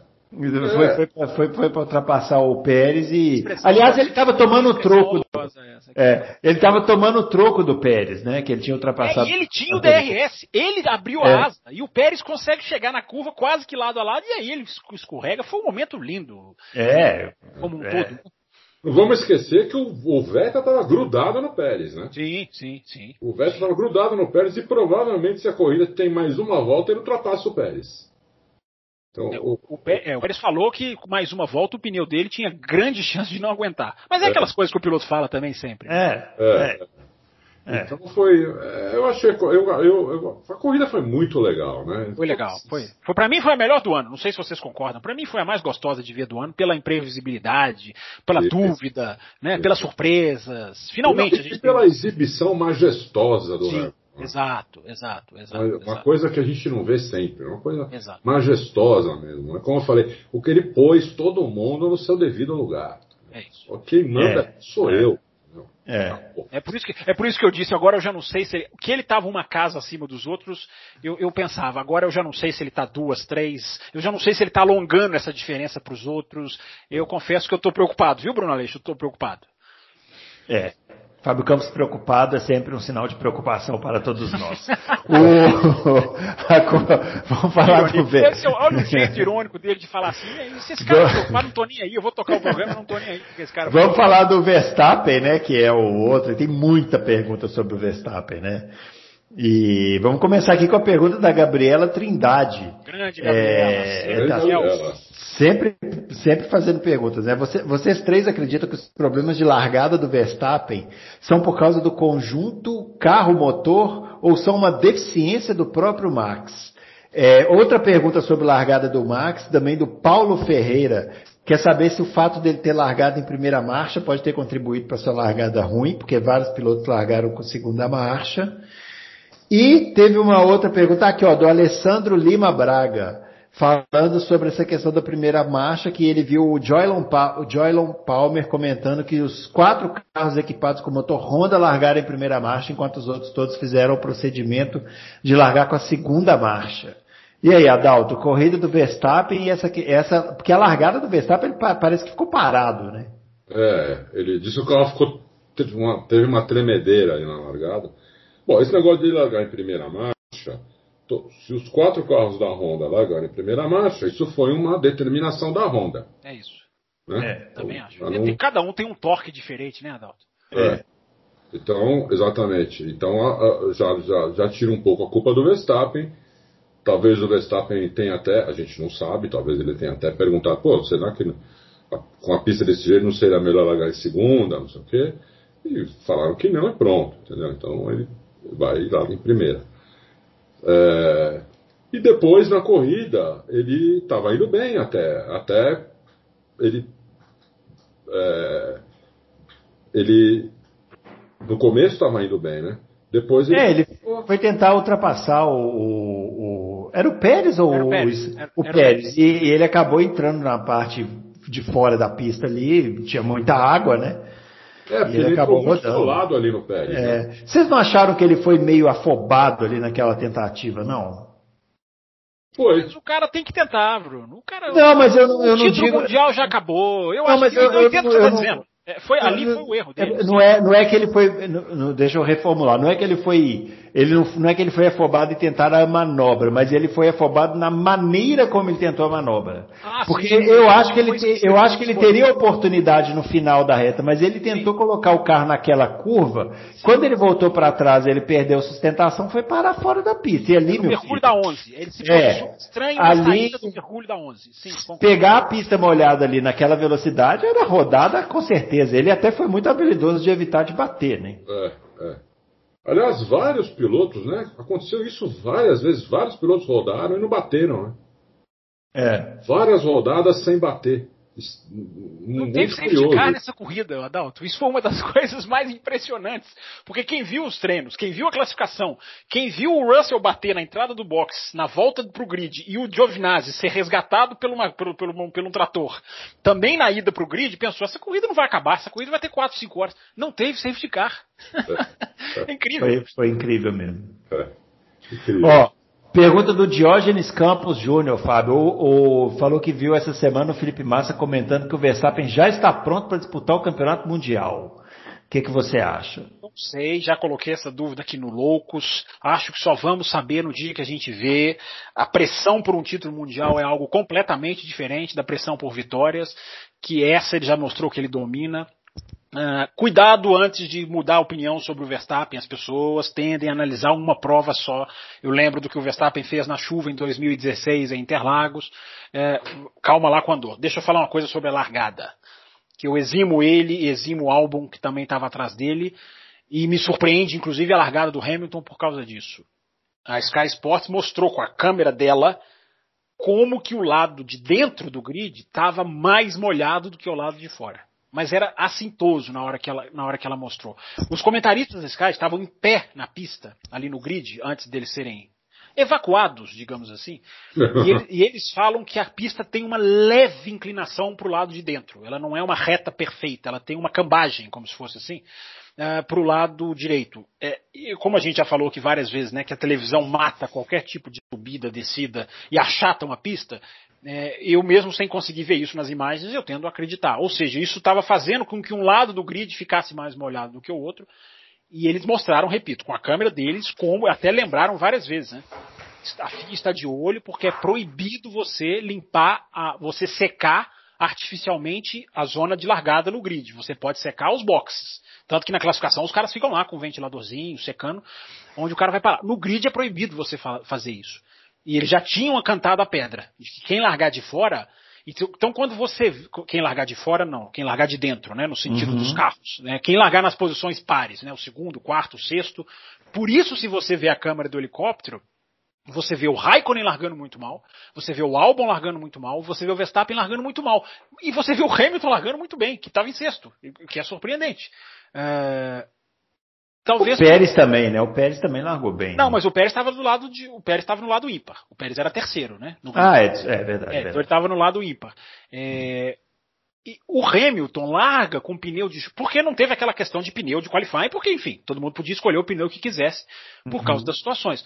O Hamilton, talvez a explicação técnica, foi o único a largar. É, foi o único, aliás, não. O Hamilton, o, Bot, o Hamilton, o Bottas e o Albon largam com pneus de chuva novos novos. O resto coloca pneu de chuva usado. Pérez, Vettel, Leclerc, as duas Renault, uh, enfim. O Hamilton com pneu de chuva novos, o Bottas também, e o Albon também. Ou seja, o Albon também poderia ter, se, se fosse o Albon largasse bem, talvez pudesse ser isso. Mas não, os dois tinham o mesmo pneu, o Hamilton larga muito bem, mas só para deixar claro que a televisão já tinha identificado ali um lado muito mais molhado do que o outro. Para mim, isso teve influência, porque eles largam parados. Eles ficam parados na pista, se vocês olharem o replay da largada. Né? As duas uhum. Red Bull são engolidas por todo mundo. Vem Vettel, as duas Renault largaram muito bem, uh, vem todo mundo, né? Então eu acho que isso pode ter. Há uma deficiência em largada, mas nessa essa foi muito assintosa. E a televisão já tinha cantado a pedra. Tem mais perguntas sobre a corrida do Verstappen, senhor Bruno Aleixo? Mas várias. Então vamos lá. Vamos lá. O Cleverson, ele quer saber o seguinte: gostaria que o Adalto comentasse sobre o Verstappen depois daquele Grande Prêmio do Brasil. Ele não vem conseguindo repetir bons resultados na chuva. E aí, Adalto? É. Mas e a vitória na Alemanha? E a vitória na Alemanha? É. é. é. Aquele GP do Brasil ficou muito marcado. Ele foi uma exibição de gala dele, mas assim, é, ele, ele vai bem na chuva, Verstappen. Ele não foi bem nessa corrida. Eu acredito no que ele disse. É, o Helmut Marko também confirmou é, que a asa estava errada. O carro estava. Ô, Adalto, quem quiser ver se o Verstappen é bom ou não, dá uma olhada na volta dele no Q1 Exato. Da, da classificação. Não, até então, no Q3. Coisa absurda. Até no Q3. Ele chegou é. a fazer duas voltas no Q3, que uma ele bota dois segundos e meio pro resto do pelotão. É, Só é. que ele volta, quando ele vai pôr os pneus intermediários, ele não conseguiu aquecer e ele ficou duas voltas. Olha que coisa impressionante. Na classificação, ele ficou duas voltas preso atrás do Raikkonen. Ele embutido atrás do Raikkonen. O David Cross na Sky falava: o que, que o Verstappen está fazendo embutido atrás do Raikkonen? Porque eles têm lá, vão ver no mapinha. Mas ele estava voando na classificação. Em termos de braço, ele estava voando na classificação. Voando, é, voando. Mas vai, Adalto, eu interrompi. É, não, uma então, palavra está o candidato Adalto. Eu, é. eu, não concordo com a pergunta. Ele, ele, ele foi bem na, nas corridas com chuva, ele não foi bem nessa por essa circunstância. Porque começa com a, começa com a largada ruim, do lado, do lado ruim da pista, com largando em primeira, que foi uma, uma determinação da Honda, uh, e com a asa errada, o carro torto. De um lado da asa tinha 7 graus a menos de downforce do que o outro. Entendeu? Então o carro, o carro fica. O carro fica. Nessas condições, o carro fica quase que inguiável. É, mas essa uma... eu vou questionar essa afirmação do, do Helmut Marko, como eu questiono totalmente a da Racing Point, de não, porque o Stroll estava com problema na asa, porque o ritmo de volta do Verstappen não é ruim, tanto que ele vai lá para trás, depois ele volta até para alcançar o álbum, e não é possível que a equipe não tenha uma solução de correção de asa ali numa parada de boxe. É, enfim, essa daí eu vou, essa daí eu vou questionar o seu Dr. Helmut Marko. Ó, oh, uma pergunta aqui do Nishan Capuji que vai de encontro ah, ao que finalmente, falou. Finalmente é. será dita uma pergunta do seu Nishan aqui, né? Que é, que nunca é, foi, né? É. Foi cotado pelo âncora, inclusive. É, impressionante. O, ele pergunta o seguinte, uma hipotética disputa por título Com carro competitivo... Você, Adalto, você que vai responder. nós poderemos esperar um Verstappen que ainda cometa erros e ponha tudo a perder? O erro dele na Turquia demonstra que ainda falta algo para ele amadurecer? Está perguntando. E está perguntando ainda mais, ó, se a Red Bull terá paciência com ele, caso em 2021, 2022 o mesmo tipo de erro, julgamento errado aconteça. Ou será que eles podem buscar o ponto, chegar ao ponto de buscar alguém mais experiente para ser a bola de segurança em uma eventual disputa por título? Não. Michan também chutou o balde. Não, é, não, não, eu, eu, eu Michan. Pois é, é. Tá o Verstappen é a joia da, da Red Bull, né, Adalto? O Verstappen é a razão. Eu acho que se o Verstappen sair da Red Bull, a chance da Red Bull ir embora é enorme, enorme. É. O Verstappen está pronto para ser campeão. Vou, vou, vou, vou, vou usar dizer até que o Leclerc está pronto para ser campeão. Opa! Entendeu? Eu acho que o Ricardo está pronto para ser campeão. Esses pilotos estão todos prontos para ser campeão. Tira o Hamilton e estão todos eles prontos para ser campeão. Uh, com o Hamilton na Mercedes, desse jeito, não. Não, não. não vai ganhar do Hamilton o campeonato. Pode ganhar algumas corridas, vai fazer algumas coisas espetaculares, porque ele é um piloto espetacular, ele é muito rápido, ele tem um controle de carro absurdo, o Verstappen, falando do Verstappen. Mas é, num campeonato, como vai ser do ano que vem, se, se houver as mesmas 23 corridas, espero que haja, é, é muito difícil ganhar do Hamilton. Muito difícil. Ele está num nível muito alto, entendeu? E ele, ele guia com, com os pés, com as mãos e com a cabeça. E com a experiência, entendeu? E com um carro muito bom e tudo conspira a favor dele. Então você tira o Hamilton da jogada, esses outros pilotos estão prontos para. O Alonso que vai entrar, não sabemos ainda, mas tomara que não tenha perdido o, né, não tenha perdido o momento dele. É, você tem aí três, quatro pilotos prontos para ser campeão com carro com carro bom. O Verstappen é um deles, talvez seja o mais pronto de todos, fora o Hamilton. Não, não é por causa de uma corrida que aconteceu isso se teve a asa estava quebrada ou não. Eu, eu acredito que estava, mas mesmo que não estivesse, por causa de uma corrida, de jeito nenhum. Não, não apaga o que o Verstappen vem fazendo nos últimos dois anos. Corrida após corrida. Não apaga. O... Só para a gente finalizar o tema Verstappen, o Felipe H. gostaria de ouvir dos três uma avaliação da temporada do Verstappen. Bom, a minha avaliação da temporada é excelente do Verstappen e o que o Adalto falou aí, eu assino embaixo, não é por causa de uma corrida que vai jogar fora a temporada dessa, né? Do, do, do, de um piloto que, tá, que vem fazendo o que o Verstappen vem fazendo, que a gente vê que ele vem fazendo, né? É lógico. Eu tô, tô com você. Passa pro, pro Fábio. Não, Fala, Infelizmente, muito a contragosto, eu sou obrigado a concordar com você. muito obrigado. Gostaria, mas está certíssimo, é isso. Eu acho que a temporada dele é muito boa. Eu não sei se ele está pronto. Essa dúvida eu carrego. É, porque eu acho que a pressão pelo título, aquilo que eu sempre falo, eu acho que a pressão pelo título muda um pouco o jogo, mas ele tem um braço incrível. Eu fico, as pessoas têm uma mania de cravar muito pelo último resultado, né? As pessoas, um cara roda tudo que ele já fez é questionado. Um cara bate, tudo que ele já fez é questionado. O cara vai lá e faz uma pole, tudo que ele já foi criticado é questionado. Gente, vamos tentar fazer uma análise mais ampla da coisa e não ser tão imediatista. O Verstappen foi mal esse final de semana. Na minha opinião, ele foi mal, embora eu repita. Não, não, não vamos ver um erro de um piloto e cravar a prova dele por causa de um erro. Ele até se recupera bem. Mas se espera do Verstappen um desempenho mais preciso do que o que ele mostrou. Ele já está num nível em que a capacidade de exigência nossa, é aquilo que eu falo, não pode baixar, está lá em cima. Agora não é porque ele foi mal este final de semana, que ele não é tudo isso, que ele não, que ele pode sair, porque ele não, não sei o que. Calma, gente. Calma, torcedores. Calma. Calma. Essa é uma boa palavra.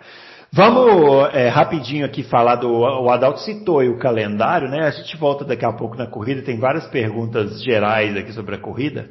Mas na semana passada foi divulgado aí um calendário é, não sei se a gente pode chamar de, de provisório, sei lá, né? Não, não, esse é definitivo. É o calendário definitivo, mas Sim, eu digo. Só tem um asterisco lá, né? É. Aliás, mas eu dois, falando... porque o Grande Prêmio do Brasil ainda veio como asterisco, né? Veio com asterisco. Mas eu, o que eu estou dizendo é por causa da pandemia, né? Não, não dá pra gente ah, ainda sim, cravar. Sim. É. Mas a pergunta do Romeu Silva Las Casas, o que, que a gente achou do calendário de, de 23 corridas para o ano que vem? É, frustrando aí pessoas que estavam já, igual eu, comprando uma motosserra para ir assistir a corrida lá no Rio de Janeiro, foi anunciado que vai continuar em ah, São Paulo, ter, né? Vai ter é. Eu já tinha comprado não, pois é, é, Tinha comprado umas galochas, né? infelizmente não, não vai dar, viu? Mas vai ser em São Paulo, né? Se tiver corrida no Brasil, vai ser em São Paulo, que por coincidência é o lugar onde tem um autódromo, né? No, no Brasil, né, o É, Adalto? coincidência incrível essa. Então, incrível, né? Os caras acertaram na mosca, hein? É impressionante. Falar assim, vamos fazer um GP onde no Brasil? Hum, onde não tem um autódromo, onde tem? Ah, vamos fazer onde tem. Né? É mais Foi assim. Acho, eu acho É, que facilita pode ser um pouco mais fácil. Eu Mas é isso, né? eu adorei esse calendário, 23 corridas, é ótimo. É. Eu não gosto, eu não gosto de algumas pistas, eu trocaria algumas pistas, mas isso é uma posição minha. É, e acho que eles não deviam fazer aquelas férias em agosto e não ter três corridas seguidas, como vai ter duas vezes no calendário do ano que vem, três corridas seguidas, finais de semana seguidos. Eu não faria três, eu faria duas, né? E, e deixaria as outras duas corridas para fazer em agosto porque realmente é, corrida em final de semana seguido.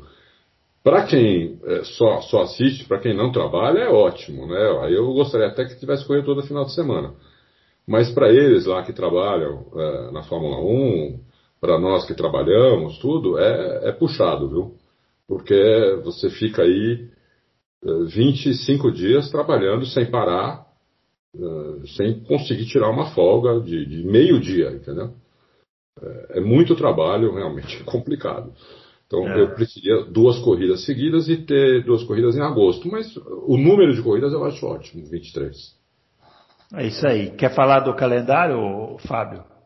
Quero sim, quero falar bastante. É, eu vou mais ou menos na linha do Adalto. Eu acho que a gente tem que. Aliás, eu coloquei no meu Twitter uma coisa que eu achei surpreendente, Bruno. Uma pesquisa do Twitter da Auto Esporte Hum. que pergunta para os fãs se eles acham. O que, que eles acham de 23 corridas. E as opções para votação no Twitter ah, são. É ok, é pouco, é muito. E ganhou o é muito. Para minha surpresa. Uhum. Ganhou, ganhou a votação, até coloquei no meu Twitter. Muito, fiquei muito surpreso com, essa, com esse resultado. Porque há, uma, há um exagero. Não sei, se é, não sei se 23 é um exagero, mas há um ponto de excesso. né? Há um ponto em que satura. Até mesmo quem é fã. Por isso que essa minha. Que essa minha. é, é, Essa, essa minha surpresa dessa pergunta, porque o fã, como disse o Adalto, liga a televisão no sábado, ou às vezes da sexta, né? Porque a É. audiência, a audiência é muito menor, liga a televisão no domingo, saboreia a corrida e vai embora. É. É, Vai, vai, vai para o Auto Race para comentar. vai pro Auto Racing para comentar, xinga a gente, quando, quando normalmente sempre, né? E a gente merece. É, mas tem os detalhes, Bruno, que a gente pode deixar de abordar. A Fórmula 1 vai fazer, se tudo der certo, o seu maior calendário da história, o seu maior, vai cumprir o maior é, é, número de provas na sua história, sem aumentar o período do seu calendário. Ela não está esticando o período desse calendário.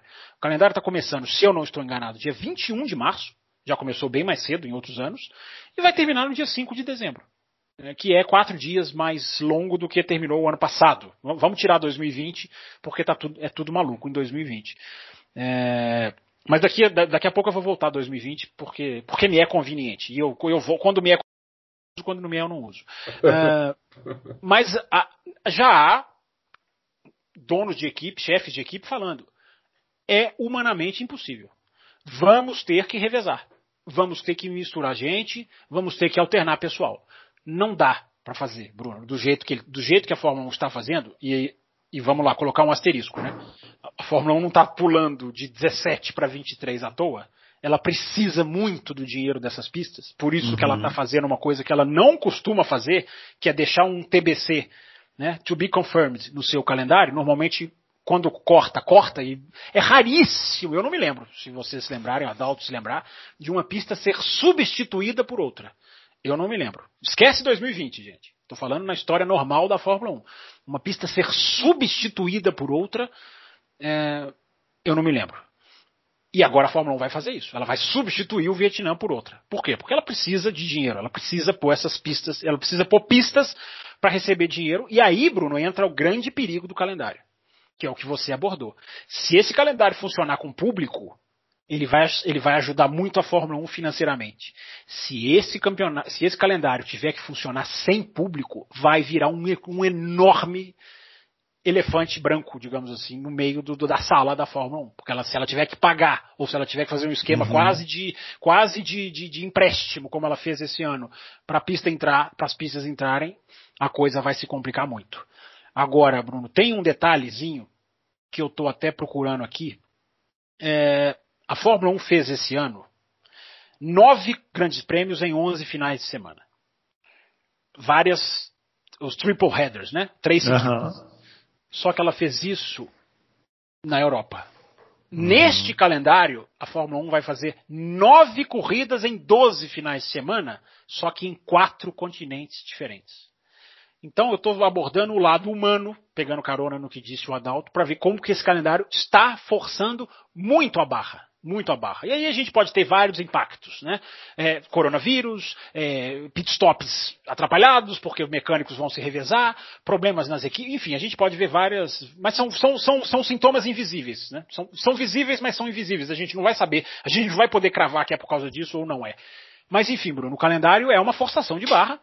23 corridas é um prazer para todo mundo assistir, mas a Fórmula 1 vai ter que operar de maneira diferente, até porque ela vai fazer três seguidas em três locais que eu acho que são absolutamente impossíveis. É Singapura, eu estou esquecendo aqui, gente. É Singapura, Rússia e Japão, se eu não estou enganado. Como que ela vai fazer três corridas seguidas, três finais de semana seguidas saindo da Rússia para Singapura para o Japão? Não é aqui, não é ali do lado.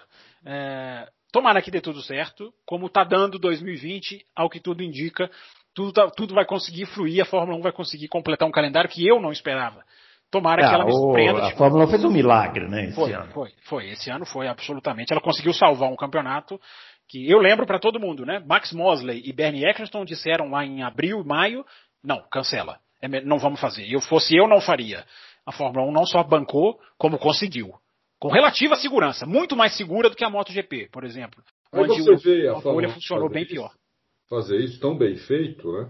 E ao mesmo tempo insistiu até 10 dias atrás que queria fazer corrida no Rio de Janeiro. Aí você fala, o que que acontece, né, mano? Mas isso para mim foi uma jogada política, Adalto. Para mim aquilo ali foi para pressionar São Paulo. Para mim eles foram, para mim, para mim foi, é claro que é meu feeling, eu não tenho informação. Mas para mim os caras estavam com São Paulo no bolso e tentaram fazer ali uma pressão, enfim, porque não, não é possível que cairiam numa coisa tão, tão, tão abstrata, né? Mas enfim. Tem uma coisa que as pessoas talvez não saibam, né? O, o Dudio me fala que tem, a maioria do pessoal lá é divorciado, os caras casados é divorciado, por causa Porque não aguenta, né? deles. Pois é, que é difícil, né? É. Uma boa reflexão, né? Como é que é. você consegue ter uma família ficando fora do seu país 25, 20, 20 porque você tem os testes, né? É, finais de semana por ano. É, é. é, é impressionante, é impressionante. E, e, fazendo corrida seguida assim, né? Três finais de semana seguidos, os caras ficam um mês sem ir pra casa, entendeu? Sim. Sim. O cara fica um mês sem ir para casa. E isso, então, é, o dia estava falando, o ano que vem vai ser uma, o ano de maior número de divórcios que a gente já vai ver aqui na, na pessoal que trabalha nas, que, que vai para as corridas, né? É, é, então, realmente. É, tá. Só lembrando, é, só lembrando, então, repetindo a informação, Bruno, 2021 que eu achei aqui, ó. Após agosto, isso só após agosto, hein? Uh, nove corridas em 12 finais de semana com nove países diferentes e em quatro continentes diferentes. Vai ser um massacre. É. É insano e eu coloco o asterisco no campeonato inteiro porque não se sabe como vai estar o planeta é em 2021, né? Então. É. Eles consideraram, ao fazer esse. Dá na cara que eles consideraram, ao fazer esse, esse calendário, eles consideraram que o coronavírus não vai atrapalhar. Que, que, né, se eles estiverem certos, ótimo. Ótimo, graças a Deus, que é bom para todo mundo, não só para sim, sim, nós, sim, sim. Né? A gente poder. E eles têm um crédito, né, Adalto? Eles, eles, têm crédito na casa porque eles montaram um calendário que eu não esperava. Né? Eles têm é. um crédito na casa. Né? Mas não é. depende só deles, né, Adalto? Vamos voltar à mesma conversa que nós tivemos aqui em abril, maio. Por é. exemplo, é, Zandvoort foi genial, porque se jogou para o meio, para metade de lá do campeonato. Era para ser no começo. É. Enfim, algumas corridas foram remanuseadas por causa disso, inclusive, né? Então vamos torcer para que realmente a, a, vacina funcione, né? Alguma, alguma dessas vacinas. Hoje, hoje eu vi uma notícia que parece uma vacina aí com.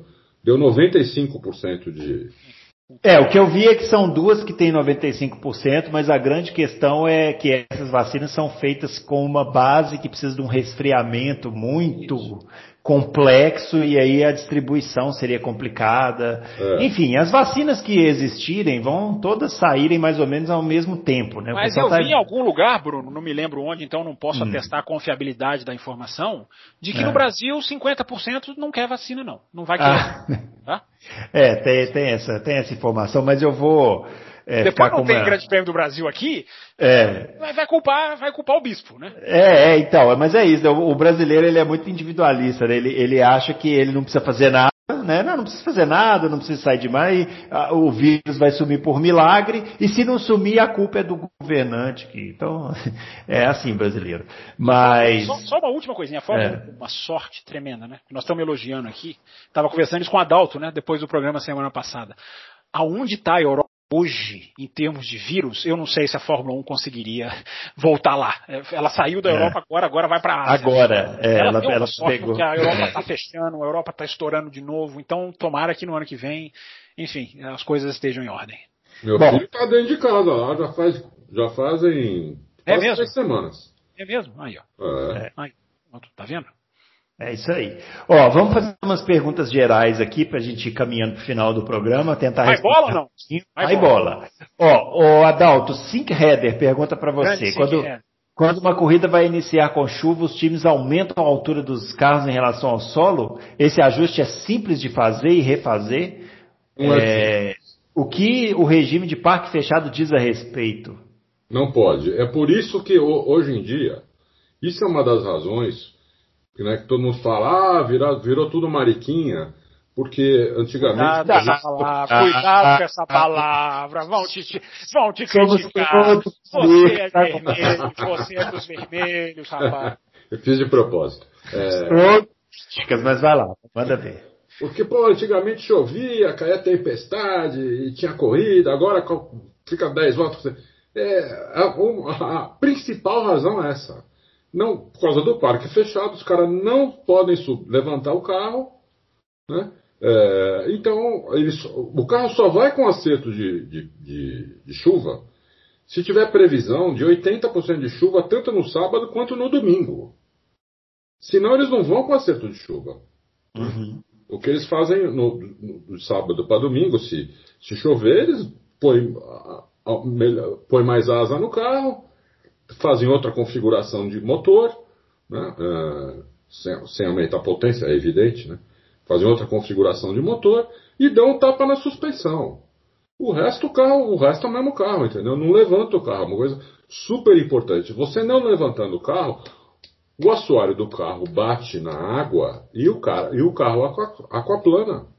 Uhum. O carro perde contato, o pneu perde contato com, a, com, com o asfalto e o, o piloto vira motorista. É por isso que essa, por isso que com, com chuva forte os caras não fazem corrida por causa disso.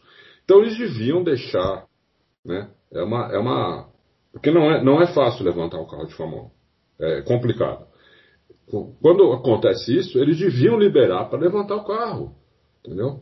Três, quatro horas antes da, da, da corrida, tá, tá vendo que vai chover, tá chovendo. Sem, quem quiser levantar o carro pode. Porque daí não ia ter esse problema. Os caras iam largar, uh, iam correr normal, entendeu? Mas com o carro raspando no chão, não tem condição de você andar na chuva. Com, com, com, quando forma um, um, filme de água no asfalto, o, o assoalho começa a bater e você vira, você vira passageiro. Ó, é, pergunta aqui do William Macedo Silva. Pergunta técnica. Os motores atuais da Fórmula 1 são muito pequenos dificultando assim o resfriamento de pistões e cabeçote do, do mesmo com fluxo de combustível? Está perguntando se. É, está fazendo essa pergunta. Eu, a, a, pergunta é tão técnica que eu nem sei falar o que, que está. Alguém aí entendeu a, a, pergunta? Não, eu entendi, mas isso não é problema. Eles não fariam um motor ah, tá. sem ter a solução para resfriar esse próprio motor. Lógico. Lógico. Muito bem. O Adalto, pergunta do José Antônio Vieira. Quantos cavalos os motores do Fórmula 1 tinham nos anos 70 e 80? Uau, hein? Aham. Depende da classificação ou da corrida, né? Pô, É porque usava motor de É. classificação, né? Eu vou dar uma média. Nos anos 70, os carros tinham em média 500 cavalos. Nos anos 80, você chegou a ter carro com, na classificação passando dos 1.300 cavalos, porque o, o dinamômetro só ia até 1.300. Então você teve um motor BMW que estourava o, o dinamômetro. A Lotus preta do Senna, se não me engano, tinha um de 1.200, 1.000 alguma coisa assim. 1.200 cavalos na classificação. Na corrida, o motor voltava para mais ou menos 700 cavalos. Na classificação, é, porque na corrida, na classificação era uma volta, né? Você não, Então- tinha mo- você não tinha modo festa, você tinha motor festa. É, motor, é, Esse é o motor festa e esse é o motor para corrida. É. Ora, como não? Então você imagina um carro daquele, né?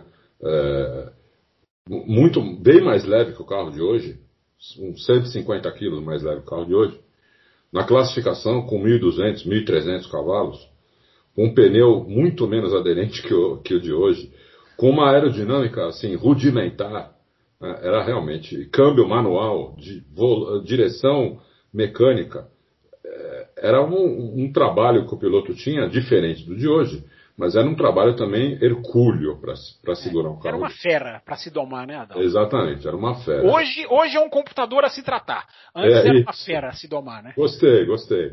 É, é, na década de 80, na classificação, era um, assim, era o piloto na classificação é como subir em cima de um touro, né? Um touro bravo, né? Que você amarra o saco dele e solta o peão em cima dele. Meu Deus. Era, e isso é porque era pai bola, hein, Bruno? Isso que era pai bola. Ele levou a sério o pai bola. Ele levou literal. Ele levou a sério. Ó, vamos lá, ó, pergunta do. Eu já estava sendo repreendido aqui no ar. Pergunta do Dan José. Aí vai minha pergunta: o Binotto vai ter capacidade de administrar a guerra interna na Ferrari caso o Sainz faça com o Leclerc o que o Monegasco fez com o Vettel? E aí, Fábio? Olha, tomara que o, o francês, o espanhol faça como o Monegasco, mas eu acho que a Ferrari contratou ele já se prevendo contra isso. O Ricardo estava quicando, eu sempre falo, né? Quicando, sem goleiro, para pegar, para chutar. A única explicação que eu vejo de pegar o Sainz é justamente privilegiar o ambiente interno. Mas se o Leclerc virou o jogo, tomara que os Carlos Sainz. vi- Eu não, eu não acho que vai virar. Continuo achando que não. Mas se virar, será uma ótima surpresa pra gente poder ver uma. Agora não, é, o Binotto não tem, não acho que ele tem esse espírito. Acho que um dos grandes motivos de se livrar do Vettel, embora o Vettel tecnicamente justifique a demissão, é, foi ao toque no Brasil. Enfim, os caras não estão com essa cabeça, infelizmente. Poderiam ter né, essa cabeça de administrar, administrar briga interna no, no sentido positivo mesmo, de transformar isso em algo é, bom para a equipe, extrair energia, entre aspas, disso. Mas os caras não querem isso e, enfim, é, infelizmente, o ano que vem vai estar tudo muito definidinho, né? Um piloto pri- privilegiado na Mercedes, é, um piloto privilegiado na Red Bull, um piloto privilegiado na Renault, um piloto privilegiado na Aston Martin, um piloto privilegiado na Ferrari, enfim, tá todo mundo, infelizmente, desenhando dessa maneira, né? Vamos ver, vamos ver. Quem sabe Quem o, vai ser quem o sabe, privilegiado na Aston Martin?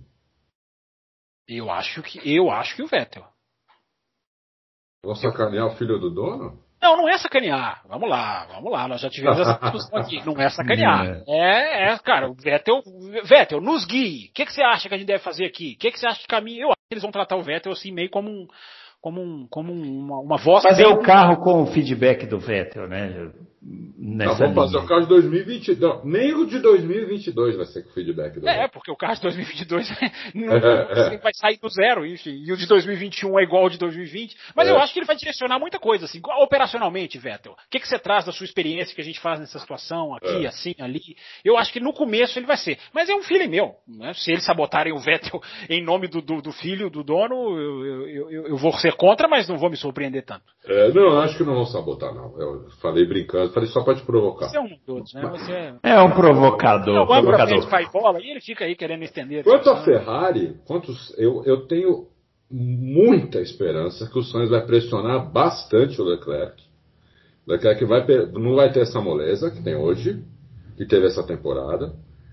E se as circunstâncias no começo do campeonato ajudarem o Sainz, aí a coisa pode ficar pro Binotto. Aí ele pode ter Sainz- que Sainz foi bem a pergunta do, do Dan. José, né? Sim. se as circunstâncias. Porque o, o, teoricamente, eu acho que o Sainz vai andar atrás do Leclerc, porque o Leclerc é, tá, é mais rápido que o Sainz. O Leclerc é mais rápido que o Sainz. Mas o Sainz é muito bom piloto. O Sainz, é, é, a McLaren ficou muito chateada de perder o Sainz. O chefe da equipe McLaren, aquele André Saido, fala que o Sainz é um engenheiro dentro do carro. Então o Sainz é muito bom piloto. O Sainz vai estar sempre na cola do Leclerc, vai estar sempre perto do Leclerc. Então por isso que eu, por isso que eu falando, tem circunstâncias. O Leclerc pode dar uma errada, alguém pode bater nele, o carro dele pode quebrar, pode acontecer um monte de coisa. Se isso aí ajudar o Sainz, nós podemos chegar depois de, sei lá, 7, 8 corridas, com o Sainz 50, 60 pontos na frente do, do Leclerc. E aí sim nós vamos ver como é que o Binotto vai. Ó, última pergunta aqui do Rafael Ferreira. A Pirelli revelou que o problema do pneu que tirou o Verstappen GP de Imola foi causado por um desgaste na banda de rodagem, que por sua vez estourou as correias e assim o pneu não aguentou a carga de pressão. Comprovado que foi um problema de pneu, isso pode gerar algum tipo de indenização da Pirelli para a Red Bull, uma vez que ela foi tirada de um provável pódio? Como funciona o. Não, não funciona assim. Não, é, não, isso é uma pergunta, eu, mas eu faria essa pergunta. Como funciona? Estoura um pneu, não é culpa da equipe, ficou comprovado e tal. E aí? A equipe tem. Por exemplo, se o carro tivesse estragado, tem que consertar o carro. E aí, como fica? Não, não. Isso tudo é. Isso tudo tem contrato, a Pirelli tem contrato com todas as. contrato com a Fórmula 1 e tem um subcontrato com cada equipe. A Pirelli tem um engenheiro dela em cada equipe. Né? É, ela se exime de toda a responsabilidade, é, porque pode haver falha. É, e é uma é. parceria, né? Elas é trabalham parceria, juntos. O engenheiro da equipe vai lá na Pirelli, os caras veem o que está acontecendo, os caras participam do estudo de, de, de, de, resolução dos problemas. Então há uma. Todo mundo sabe que aquele ali é uma parceria. Não tem essa. Ah, você quebrou, você já pensou? Então, se, se aquele ano que estouraram vários pneus, daqui a pouco a empresa de pneus fale. Né? Ela, é, ela tá ali para ganhar dinheiro e ela ganha dinheiro. O que acontece, é interessante da pergunta do ouvinte, é se um autódromo danifica um carro o autódromo indeniza. A Haas foi indenizada pela quebra da, daquela calha de, de escoamento de água que fez com que o Grosjean rodasse no treino em Sepang na sexta-feira. Ali o autódromo pagou. Se o autódromo causa o dano, aí é, é diferente. Agora, a, a empresa. China também que pagar uma vez, né? Tem um, a China tem... foi o Montoya. Foi, foi o Montoya. Foi o Montoya. É, então é diferente. Agora, a empresa de pneu não. É uma peça do carro, os caras estão trabalhando junto. E do mesmo jeito que o carro pode quebrar, Uh, o é. câmbio é terceirizado, o câmbio pode quebrar, o pneu, é. entre aspas, terceirizado pode, pode estourar. Mas os caras estão trabalhando junto, estão estudando, não há nenhuma, nenhuma. Ninguém fica no escuro. Tipo, ah, o pneu estourou, você se vira aí, meu amigo. Não, tá todo mundo participando do, das reuniões, dos estudos, vendo os gráficos, é. enfim. É, é, igual os fornecedores, a, a, as equipes né, que montam os carros, que montam os motores, né, elas fabricam pouca coisa, elas compram a maioria das peças que as equipes compram é de fornecedor externo. Né? O freio, a equipe não faz o freio, a equipe faz os dutos de freio tudo, mas o freio em si, a maioria dos casos é Brembo, as peças são, os pistões são comprados fora, um, olha, são centenas de peças que são terceirizadas das equipes. Imagina se quebra um, se quebra um pistão, a equipe vai na, na, na fornecedora e fala, eu quero uma indenização, porque quebrou o carro, perdeu uma corrida, tudo. Não existe. Isso não existe. Estariam ricas as equipes, enfim. Tá aí a solução, viu, Bruno? A gente teria 26 equipes de Fórmula 1, todas as equipes ricas, enfim, seria maravilha. Achamos a solução para a Fórmula 1. Verdade. Apareceu a solução aqui. Ó, agradecendo aqui o Daniel Oliveira, que mandou perguntas sobre o Hamilton, a gente falou já no início do programa, o Adriano Aguiar, o Passando o Alisson Reis também perguntou sobre a questão do Max Verstappen, sobre o Charles Leclerc, que a gente já falou. Marçal Kawai Prado mandou pergunta sobre o, o motor da Red Bull. Adalto, tem alguma informação sobre o motor da Red Bull aí? Rapidinho para a gente fechar? Como assim? Informação do motor? Ele quer saber sobre se. O futuro, né? O sobre futuro o futuro, é. Futuro da Red Bull. Ah, não, informação não. Informação é. eu, eu, continuo com a minha opinião. Eles vão andar com o Renault ano que vem. Muito bem. Perguntou, mandou pergunta também o Euler Paulo. Pois, e o alienígena do passado também mandou pergunta. É, a gente agradece aí. E é isso, pessoal. Finalizando nosso, nosso Loucos por Automobilismo dessa semana. A gente volta na próxima semana. Esse, esse final de semana agora não teremos, não é isso? Fórmula 1. Isso, não teremos. Depois vem ah. as, três, as três seguidas, para fechar o campeonato. Para fechar o campeonato. É isso aí. Já temos o campeão, já temos o campeão por equipe. É isso aí. Um abraço, até o próximo.